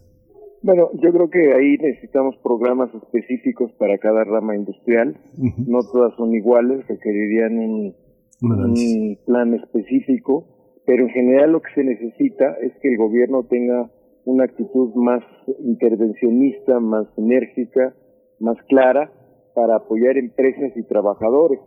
Por eso hemos insistido, por un lado, en la necesidad de legislar sobre el seguro de desempleo, sobre la necesidad de legislar sobre la subcontratación sobre la necesidad de legislar sobre las plataformas digitales para que haya más seguridad y mejores empleos eh, y una mayor protección a los trabajadores, pero por otro lado también se ha insistido en la necesidad de créditos, sobre todo de la banca de desarrollo, para las empresas, sobre todo pequeñas y microempresas, de tal manera que éstas tengan fondos para resistir la, los momentos más uh, duros de, de, la crisis económica y del cierre de actividades y puedan mantener la plantilla laboral, esperar mejores tiempos y mantener um, a sus empleados pues con una calidad de empleo mínima que pueda irse mejorando conforme va desarrollándose la actividad económica. Pero entonces la actividad del gobierno, la intervención del gobierno, pues es básica. es fundamental para que haya una mejora del empleo aún en condiciones tan difíciles. Profesor, ¿qué, ¿qué rescatar de lo que hasta el momento ha realizado ya puesto en marcha el gobierno federal sobre todo? Bueno, los programas de apoyo a las familias hay que mantenerlos, pero yo creo que hay que mejorarlos y hay que eh, fortalecerlos. Eh, las becas para estudiantes es una buena medida, pero también hay que fortalecerlas y ampliarlas. El programa de jóvenes construyendo el futuro es una buena medida, pero también hay que ampliarla y hay que fortalecerla y hay que revisarla y hay que afinarla. Y estos programas han sido buenos, pero insuficientes y faltan otros programas que no se han echado a andar y que creo que es necesario que se echen a andar, como esta parte legislativa de regulación del trabajo, pero también la actuación del banco, de la banca de desarrollo y eh, para apoyar a las empresas, de tal manera que eh, las empresas, como dije, puedan tener mejores condiciones para eh, los cierres y para la baja de la actividad económica y también creo que se necesita un programa especial para los trabajadores informales, porque mientras los trabajadores informales sigan saliendo a la calle, pues esto es un peligro constante eh, para todos, para el desarrollo de la enfermedad, del contagio, pero al mismo tiempo pues se entiende que los trabajadores eh, que trabajan en la informalidad, precisamente porque no tienen un sueldo garantizado, no tienen un empleo fijo, sino que están al día y ganan lo que tienen, lo que pueden, eh, de acuerdo a sus actividades diarias, pues este, necesitan un apoyo especial para tratar de frenar su presencia en las calles y para tratar de que esos hogares reciban un ingreso especial y eh, puedan sobrevivir a esta situación tan difícil. Es difícil eh, eh, para todos, pero particularmente para los, trabajadores por cuenta propia y los trabajadores informales en general. Este es el núcleo central del problema que tenemos hoy. Son los trabajadores más vulnerables, más afectados y que la están pasando peor en estos momentos. Y hay que decir que en buena medida el trabajo informal y el trabajo por cuenta propia, que a veces son lo mismo, eh, en general son los mismos, eh, son en buena medida mujeres. Entonces la situación se vuelve más complicada precisamente porque las mujeres eh, tienen que cumplir este doble papel, desgraciadamente, de salir a la calle a buscar un ingreso y además atender eh, a la familia, a los enfermos, a los mayores de edad, a los niños, a las labores de la casa y eso hace que la situación sea todavía más compleja y más difícil tanto en términos sanitarios como en términos de ocupación y en términos económicos. ¿En qué medida, um, este, Escobar, el Estado sostiene a, una, a una parte muy significativa de la población? Yo recuerdo hace 25, 30 años que se decía que la nómina del Estado era tan grande que era capaz de garantizar cierta estabilidad social con todo lo que hay alrededor, que es, el Estado, el Estado mexicano, que son también, forman parte de los sindicatos que están agremiando y garantizando eh, la, este, la manutención de muchísimas familias. Todavía a pesar de que el presidente indicó que no había salarios, eh, no habría salarios en la administración mayores al suyo. Vemos, por ejemplo, en sistemas muy simples como Trabaja en, que el gobierno lo ha sostenido, que una plaza de director en Hacienda puede llegar hasta 180 mil pesos. Escuchaba al, al legislador Samuel García diciendo que había personas que llegaban a ser muy felices con 40, 50 mil pesitos al mes. Esta parte donde vemos que muchos funcionarios públicos sostienen no solo a su familia, sino varias familias adyacentes con ese sueldo. ¿Cómo entender esta parte, eh, esta parte de un sueldo garantizado a través de sindicatos, administraciones? ¿Qué tanto forma parte de nuestra economía? ¿Qué tan significativo es? Bueno, ha dejado de ser el gobierno un empleador importante, mm. precisamente por los ajustes que ha habido con la época neoliberal desde los años 80 se redujo mucho la administración pública, se redujo mucho la economía, digamos, o las empresas o las áreas económicas controladas por el Estado. Entonces, en realidad, el gobierno como empleador se ha reducido mucho. Hoy la enorme cantidad, la mayor parte de, la, de los trabajadores pues son empleados privados, eh, de tal manera que el problema está ahí en las empresas privadas. Ahora, el otro asunto que usted menciona, que es el asunto de los salarios altos, pues es algo que se ha estado tratando de regular para que nadie gane más que el presidente de la República. Está el problema de los órganos autónomos, en donde ha habido una cierta discrepancia sobre la aplicación de esta ley. Pero en todo caso, este es un problema relativamente menor comparado con la enorme cantidad, con los millones de trabajadores que están en la economía informal y que no tienen nada que ver con este asunto. De tal manera que para esos trabajadores sí requerimos un programa especial. Estamos hablando de más del 55% de la población trabajadora que labora en la economía informal. Eh, de tal manera que ahí está el problema central que tenemos que atacar en este momento. Yo estoy de acuerdo con los ahorros en la administración pública siempre y cuando no afecten áreas sustanciales de la administración pública, precisamente como son la salud, la educación y otras instituciones como la impartición de justicia o la administración económica que impidan que el Estado, que el gobierno trabaje con eficiencia. No siempre la eficiencia está ligada a la austeridad, hay veces que la austeridad, austeridad mata la eficiencia y entonces tenemos que hacer un balance y un equilibrio pues eh, adecuado para que el Estado sea un Estado eficaz y al mismo tiempo sea un Estado pues que gaste lo que tenga que gastar con el mejor rendimiento posible, tanto en salarios como en gasto de comunicación, de, de electricidad, de comunicaciones, etcétera. Pero no por ahorrar podríamos, por ejemplo, suspender el servicio de Internet en el gobierno, digo, es un extremo. Entonces hay que hacer un equilibrio entre eh, ahorros presupuestales y eficiencia. Eh, para que las dos cosas puedan funcionar bien. Pero, insisto, a pesar de que yo estoy de acuerdo con esos ahorros, me parece que el problema principal no está ahí. El problema principal está en la atención a los trabajadores que no tienen ninguna protección, como son los trabajadores informales. Y también las microempresas, empresas de dos, tres, cuatro trabajadores, que están sufriendo también mucho y que son empresas a veces familiares, en donde elabora el papá, la mamá, el hijo, la hija, este, la sobrina, y juntos tratan de mantener esa microempresa y ahorita pues también la están pasando muy mal, aunque sea una empresa formal. Ya no digamos pues las empresas eh, informales o los establecimientos informales que forman parte de este mundo que como he dicho está muy muy desprotegido. Yo creo que ahí está el centro de la problemática mientras se resuelve el problema de la pandemia y mientras las eh, vacunas eh, logran inmunizar a la mayor parte de la población y mientras se demuestra que estas vacunas son eficaces para eh, parar los contagios.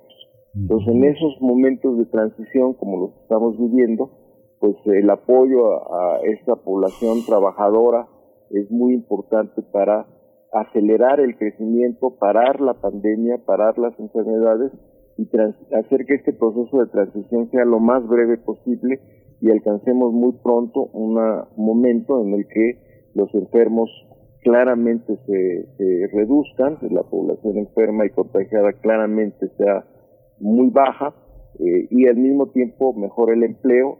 Y yo menciono lo de la economía verde porque es una iniciativa mundial de que necesitamos invertir en nuevas áreas de la economía que eh, protejan el medio ambiente y que pueden también ser un elemento no solo para tener una vida de mejor calidad, sino también para eh, eh, revitalizar la economía.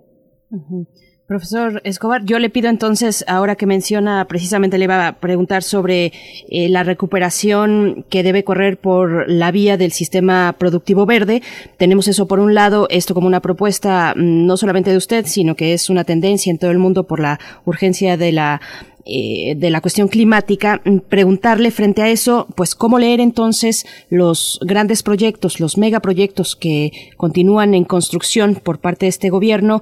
El gobierno semana con semana va dando eh, los avances en su conferencia matutina. El presidente López Obrador va dando los avances de estas obras.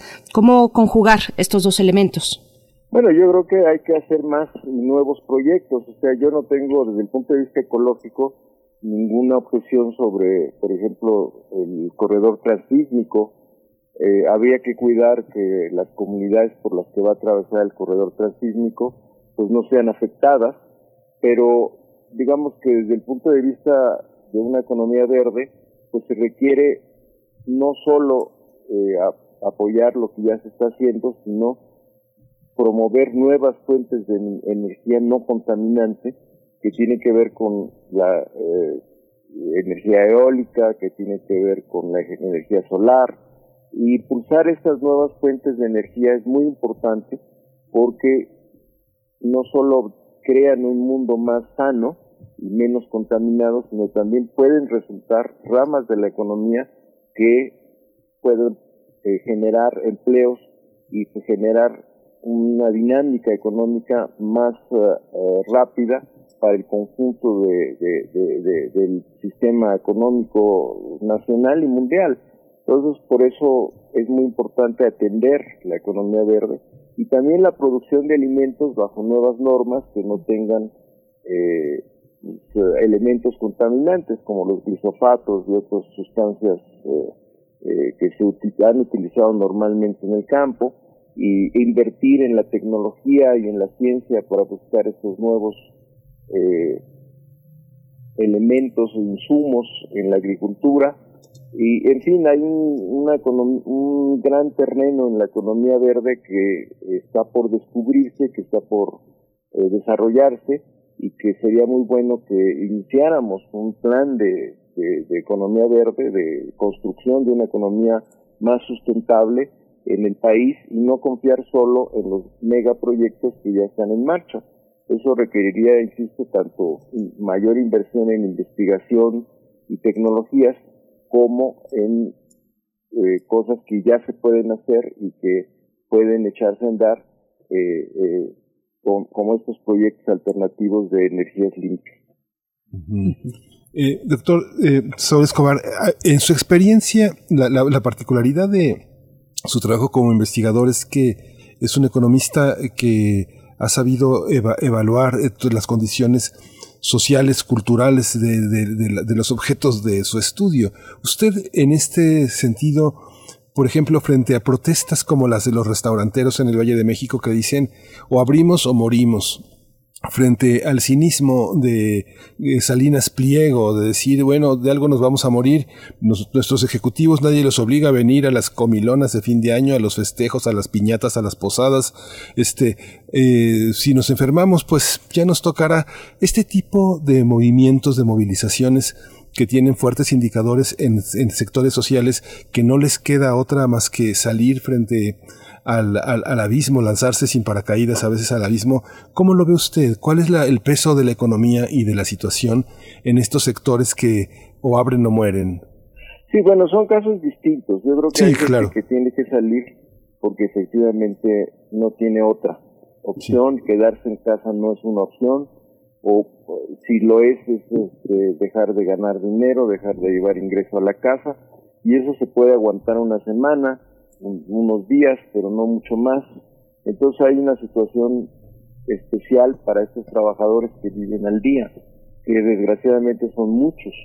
y la otra es un cierto cansancio, una cierta rebeldía social que se manifiesta en eh, diversas acciones, desde gente que organiza fiestas clandestinas mm, hasta empresarios que dicen a mí me vale gorro lo que dice la autoridad, yo voy a hacer lo que quiera, hasta personas que eh, salen a, a, pasear o a ver a otros amigos o organizar fiestas familiares eh, porque ya se cansaron de estar encerrados. En fin, son manifestaciones de cansancio social que ha provocado un periodo tan largo de confinamiento.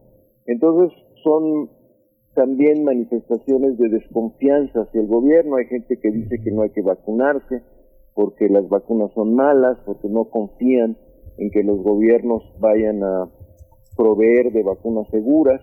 Entonces son manifestaciones políticas y sociales de cansancio, de hartazgo, de desconfianza hacia la situación que estamos viviendo, precisamente por ser tan larga, porque ha durado mucho, porque es una situación realmente inédita para muchas generaciones o para varias generaciones, desde hace más de 100 años que no se presentaba una situación así, entonces no la hemos vivido muchos, y este cansancio y esta situación inédita pues ha provocado diversas reacciones en el mundo, desde reacciones tan uh, ilógicas aparentemente, tan difíciles de explicar como de, gente que se reúne eh, y, y, desafía al gobierno porque quiere este, hacer fiestas o quiere que no haya prohibiciones o que se queja de que los obliguen a usar cubrebocas, eh, cosas que parecen muy irracionales, pero que son parte de ese cansancio social y de esa desconfianza del gobierno, porque los gobiernos también en el pasado no lo han hecho bien, no solo en México, sino en el mundo. Eh, han estado, digamos, consintiendo que se disminuya o se, eh, se achique el sector salud, el sector educativo y hoy que el sector salud es tan importante, pues se dan cuenta que, que cometieron una error, una serie de errores al privatizar la salud, al disminuir los subsidios a la salud, al disminuir la capacidad hospitalaria pública, al disminuir la investigación y la tecnología en eh, la investigación eh, en materia de salud, en particular en epidemiología y en enfermedades este, de este tipo. Entonces, eh, la gente está enojada precisamente por lo que ha pasado en los últimos años en muchas partes del mundo y manifiesta este cansancio y este enojo en estas cosas o en estas formas que a veces nos parecen un tanto irracionales. Y también en el caso de algunos empresarios, como que usted menciona, pues es que siempre ha estado acostumbrado a hacer lo que se le antoja y siempre ha estado acostumbrado a desafiar al gobierno y pues eh, eh, es una persona que reacciona así, es decir, a mí ningún gobierno me va a ordenar lo que tengo que hacer porque yo siempre he hecho lo que quiero. Pero bueno, son distintas manifestaciones, pero todas pueden entenderse o aunque no disculparse por esta larga enfermedad, por esta situación inusitada y por la desconfianza hacia los gobiernos que durante muchos años abandonaron a su población, abandonaron el sistema público de salud y abandonaron la investigación eh, y la tecnología en materia de, de, enfermedades. Entonces es una serie de acontecimientos que se han estado juntando en esta crisis y que están haciendo explosión y que están haciendo que la gente se manifieste en estos comportamientos a veces muy difíciles de entender. Eh, profesor Saúl Escobar, bueno, con respecto al ejemplo de los restauranteros, ayer la jefa de gobierno de la Ciudad de México, Claudia Sheinbaum, sugería, sugería, no afirmaba ni confirmaba nada, pero sugería la posibilidad de que estos descontentos eh, pudieran ser motivados de manera política o por causas políticas, utilizados de esa manera. Eh, y estamos finalmente en la antesala electoral. Yo le pregunto, pues, ¿cuáles son los riesgos precisamente de tener ya las elecciones enfrente cuando estamos atravesando, pues, una pandemia que requiere de toda la atención de, de los gobiernos en los tres niveles y de todos los que se involucran con la administración pública? ¿Cómo vemos el factor de las elecciones en esto? Sí, bueno, desgraciadamente es inevitable que se politice o se partidice o se convierta en parte de las campañas electorales el problema de la pandemia, el problema de la economía, el problema del desempleo y todo lo que se haga a favor o en contra pues va a ser utilizado por los partidos políticos para ganar adeptos.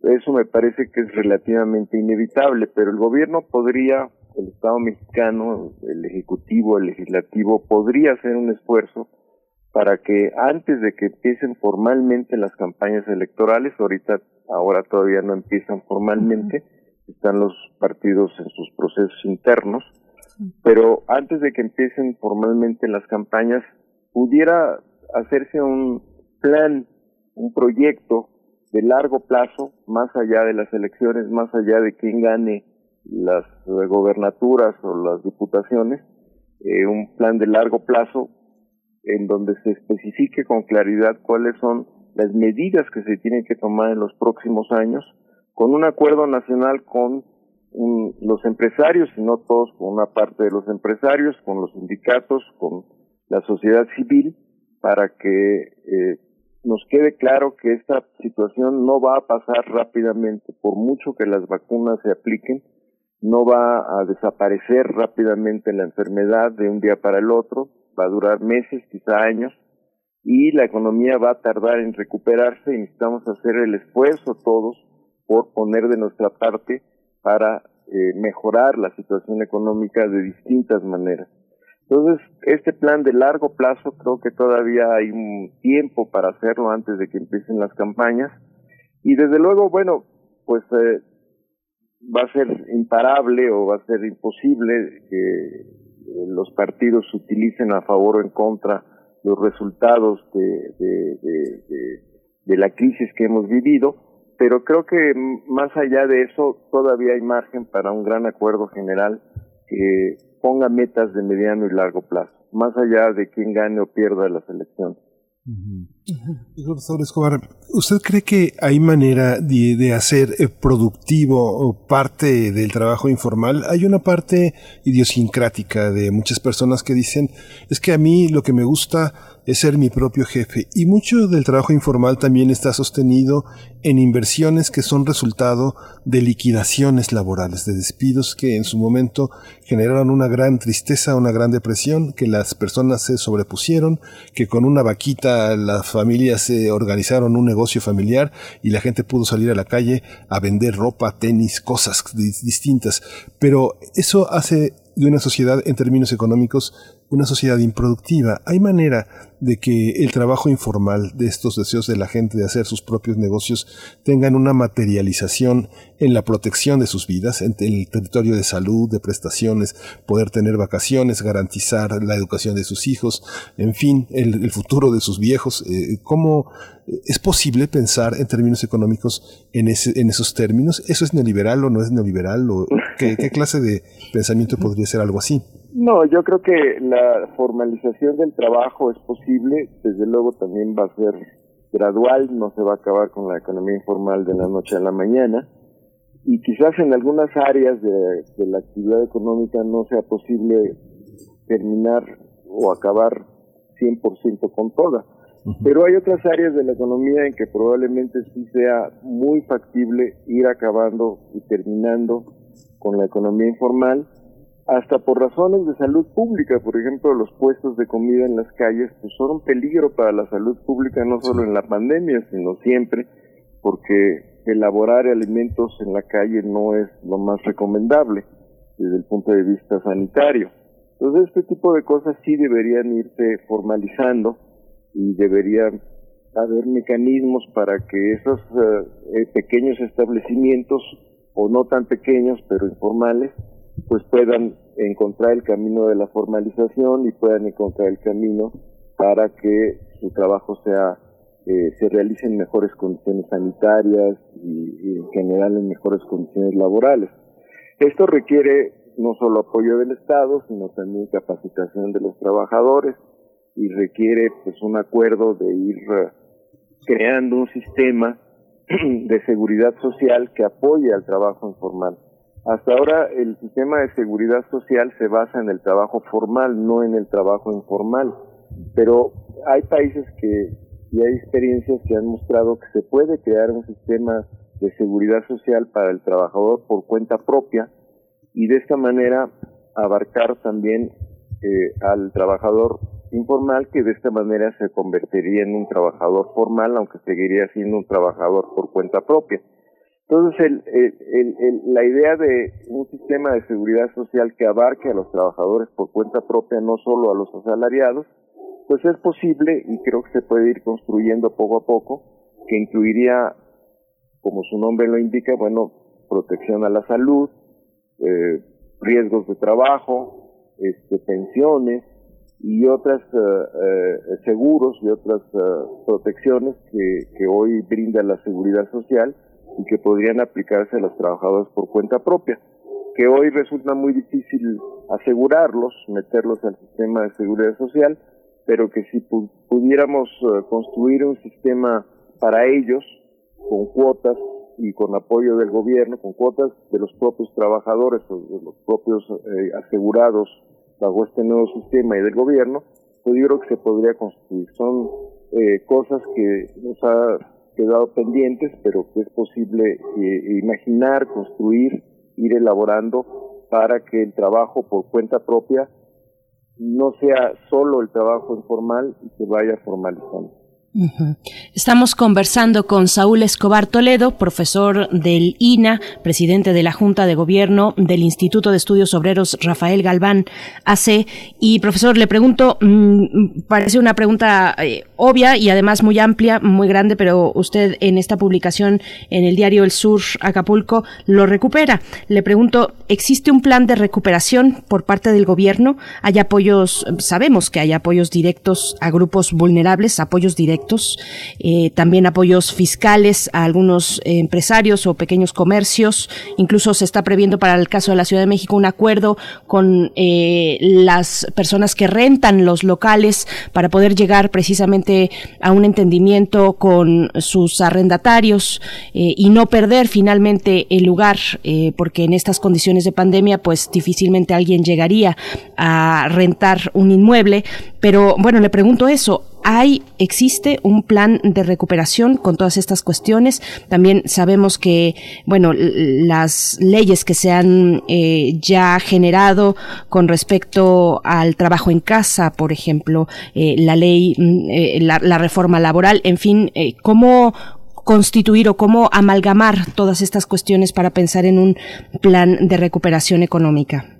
Sí, yo creo que ha habido pasos, pero han sido insuficientes, sobre todo porque digamos que en términos económicos, eh, el presupuesto del 2021 es un presupuesto inercial, como se dice, es decir, básicamente lo mismo. Hay pocos aumentos sustantivos y es muy parecido también al de 2019. Entonces, esto da una idea de que eh, el proyecto económico del gobierno es un proyecto inercial que no toma en cuenta las nuevas cosas, los nuevos problemas, los nuevos fenómenos, sobre todo en el caso de la pandemia y en, el, la intervencionado, pero necesitamos fortalecerlos eh, del programa económico del gobierno.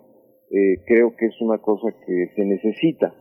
Eh, efectivamente, el, el presupuesto 2021 ya se aprobó, ya es una ley, pero siempre hay posibilidades de modificar las leyes y creo que sí sigue siendo necesario pues un nuevo plan de recuperación económica que como dije en el estudio y ustedes lo mencionaron pues ponga en el centro estas tres cosas no la, la enfermedad la salud de la gente el trabajo y el desarrollo de una economía más verde.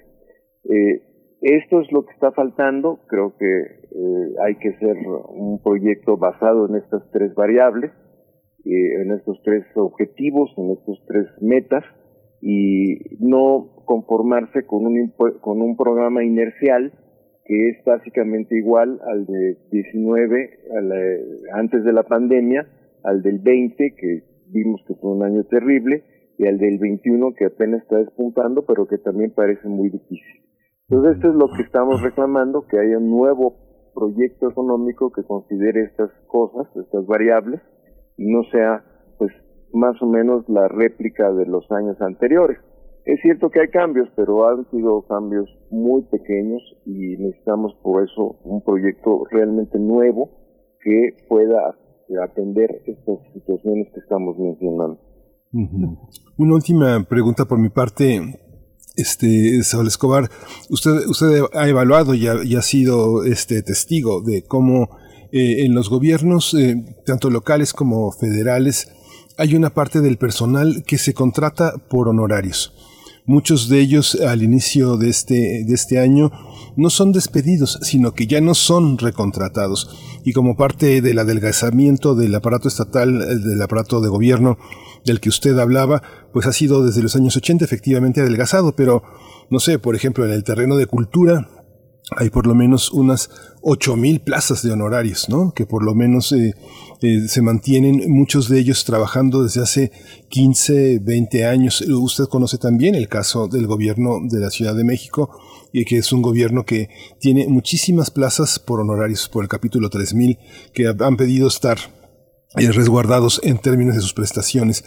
Y sabemos que eso es parte del orden prista eh, que sostuvo la administración gubernamental durante décadas. Justamente llegan al gobierno, su cargada de campaña, una vez que vuelven a tener elecciones, la cargada se va a, puestos otra vez de, militancia o de, o de elecciones. ¿Cómo solucionar para, para la gente que no está inmersa en las campañas, en los partidos, en la cargada, en el reparto de cuotas, que, que, que, trabaja, que trabaja en su puesto años. ¿Cómo solucionar esa parte? ¿Hay que, hay que sindicalizarlos, eh, darles plazas? ¿Cómo se soluciona esto?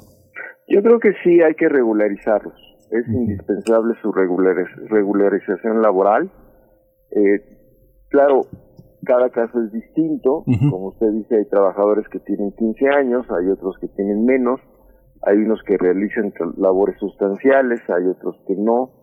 Cada caso puede ser distinto, pero en general creo que sí es indispensable regularizar a los trabajadores que laboran en los distintos gobiernos, no solo en el gobierno federal, sino también en los gobiernos estatales y hasta municipales. Y terminar con esa práctica nefasta del capítulo 3000, porque es una violación abierta a los derechos laborales y a los derechos humanos, Nadie debería estar contratado por el capítulo 3000 si labora eh, regularmente en el gobierno. Desde luego el capítulo 3000 puede seguir existiendo para ciertos trabajos, para la realización de ciertos trabajos, por ejemplo, si usted va a eh, hacer un trabajo especial, pues está bien que lo contrate a, a través del capítulo 3000 o requiere este dotarse de papelería, pues no va a fabricar, no va a poner una fábrica de papel para dotarse de, eso, de esa papelería. Está bien que la compre, pero en la inmensa mayoría de los casos no se trata de esos tipos de servicios o de productos, sino de una forma de contratación que viola los derechos más elementales porque no da seguridad social, porque no da vacaciones y prestaciones, porque no da este, seguridad eh, laboral, como usted dice, mm, los trabajadores laboran una parte del año y otra parte no. Entonces esto me parece que debe ser regulado y que debe prohibirse o eliminarse la contratación de, trabajo, de trabajos que estén que sean permanentes en, la administración pública y que están disfrazados bajo el capítulo 3000 y darles una plaza, una plaza regular. El, hay que tomar en cuenta que estos trabajadores pues cotizarían a la seguridad social, cotizarían al impuesto sobre la renta y entonces una parte de ese dinero pues regresa al gobierno o, es una parte de su salario que, que con el que se queda el gobierno. Entonces el gobierno debería más bien renunciar a estas prácticas o los gobiernos deberían renunciar a estas prácticas inadecuadas de contratación por capítulo 3000 y regularizar este, eh, a los trabajadores, sobre todo aquellos que realizan una labor pues permanente, necesaria y que eh, evidentemente es eh, indispensable para el trabajo de la administración pública. En el caso de la cultura y la educación, pues hay trabajadores que son asistentes de investigación o colaboran con la investigación y también es el caso que deben regularizarse. Y quizás ahí podríamos pensar también en un sistema de becas o un sistema de reconocimiento académico para que estos trabajadores no solo tuvieran mayores, eh, eh, mejores condiciones de trabajo, sino también reconocimiento académico y pudiera formar parte de su currículum, de su capacitación, de su formación, para que poco a poco este, ellos aspiraran a mejores puestos de trabajo de acuerdo a la experiencia que han acumulado en su trabajo como asistentes de investigación. Pero son casos especiales, desde luego. Muchos de los trabajadores que estamos hablando eh, bajo capítulo 3000 no, no hacen trabajo de investigación, sino más bien trabajos administrativos. Por eso hay que ver cada, cada situación particular, pero en general sí creo que el capítulo 3000 es una mala práctica laboral que debe regularizar. Mm, profesor Saúl Escobar, una última pregunta ya de cierre, eh, porque además es algo que se comenta en redes sociales, eh, que, le, que, le preguntan también a usted sobre el sector de la cultura y de las artes. Finalmente, bueno, sabemos que actualmente, ya desde hace varios meses, poco más de un año, probablemente los trabajadores de la cultura y de las artes independientes se han organizado bajo demandas, demandas muy precisas e incluso dentro de su movimiento han arropado también las demandas, por ejemplo, del capítulo 3000 de Limba. Eh, preguntarle eh, cómo, cómo pensar en ese tipo específico de, de trabajadores que tienen ahora una demanda eh, y que están organizados y que tienen ahora esta fuerza también y han entendido eso, supongo yo, esta unión que les ha dado la fuerza. Pero cómo pensarles en este panorama económico tan complejo. Bueno, como dije, eh, eh, eh, hay que reconocer en esos trabajadores dos cosas, su mérito académico y su mérito laboral. De tal manera que el capítulo 3000 no, no, no, no se ajusta a este reconocimiento porque ni les reconoce su, su capacidad académica ni les reconoce su estabilidad laboral. Entonces yo creo que hay que crear un sistema que cree que, que haga estos dos reconocimientos. No solo son trabajadores que deben tener seguridad social, sino trabajadores que desempeñan una labor de investigación que debe ser reconocida, que debe ser alentada, que debe ser fomentada para que estos trabajadores eh, eh, enriquezcan su capacidad, su, habilidad, su, su currículum y puedan después en un futuro cercano convertirse en investigadores de tiempo completo y eh, en esta o en, cualquier otra institución y formen parte del capital humano de ciencia y de investigación que requiere este país. Eh, la cantidad que se gasta o los recursos que se gastan en ciencia y tecnología en México pues es muy baja. Requerimos un gasto mucho más alto en ciencia y tecnología y esto abarca desde la cultura eh, de que puede estar eh, concentrada en el Instituto Nacional de Bellas Artes o en el Instituto Nacional de Antropología o en otros espacios hasta pues la investigación científica más ah, especializada.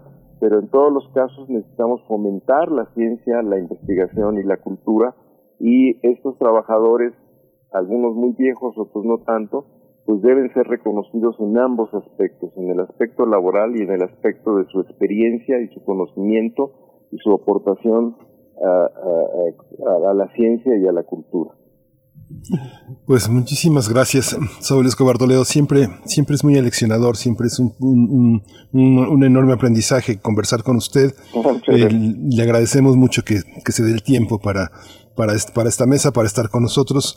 Le agradecemos mucho y bueno, seguramente nuestros radioescuchas también. Muchas gracias por estar con nosotros. Gracias a Que tengan buen día. Gracias. Saúl Escobar Toledo es profesor de estudios históricos de Lina, presidente de la Junta de Gobierno del Instituto de Estudios Obreros Rafael Galván. Así es, pues bueno, nosotros ya nos estamos despidiendo, son las nueve con ocho minutos en esta mañana de martes 12 de enero, lo que ya empieza a sonar se titula, se titula Ojos de Sol y eh, está a cargo de Ilabamba. Y con esto, con esto los vamos a dejar. Miguel Ángel, muchas gracias. Gracias a todo el equipo. Quédense aquí en Radio UNAM. Mañana nos encontramos una vez más. Gracias. Esto fue Primer Movimiento. El mundo desde la universidad.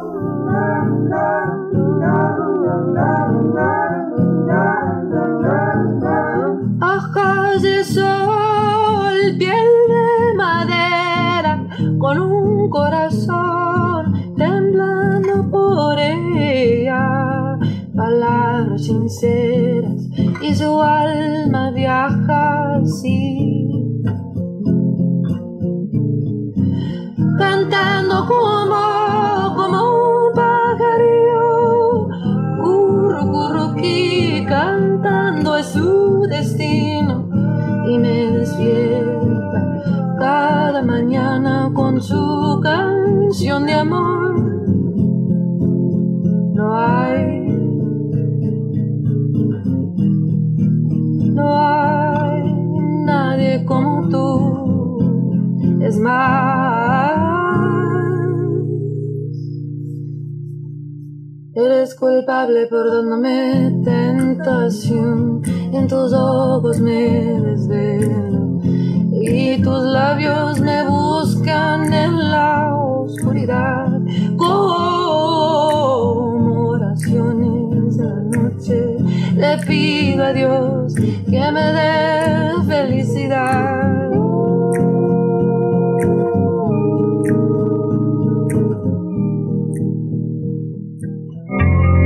Radio UNAM presentó Primer Movimiento. El mundo desde la universidad. Con Berenice Camacho y Miguel Ángel Quemain en la conducción. Frida Saldívar y Violeta Berber, producción. Antonio Quijano y Patricia Zavala, noticias. Miriam Trejo y Rodrigo Mota, coordinadores de invitados. Tamara Quirós, redes sociales. Arturo González y Socorro Montes, operación técnica. Locución, Tessa Uribe y Juan Stack. Voluntariado, Isela Gama.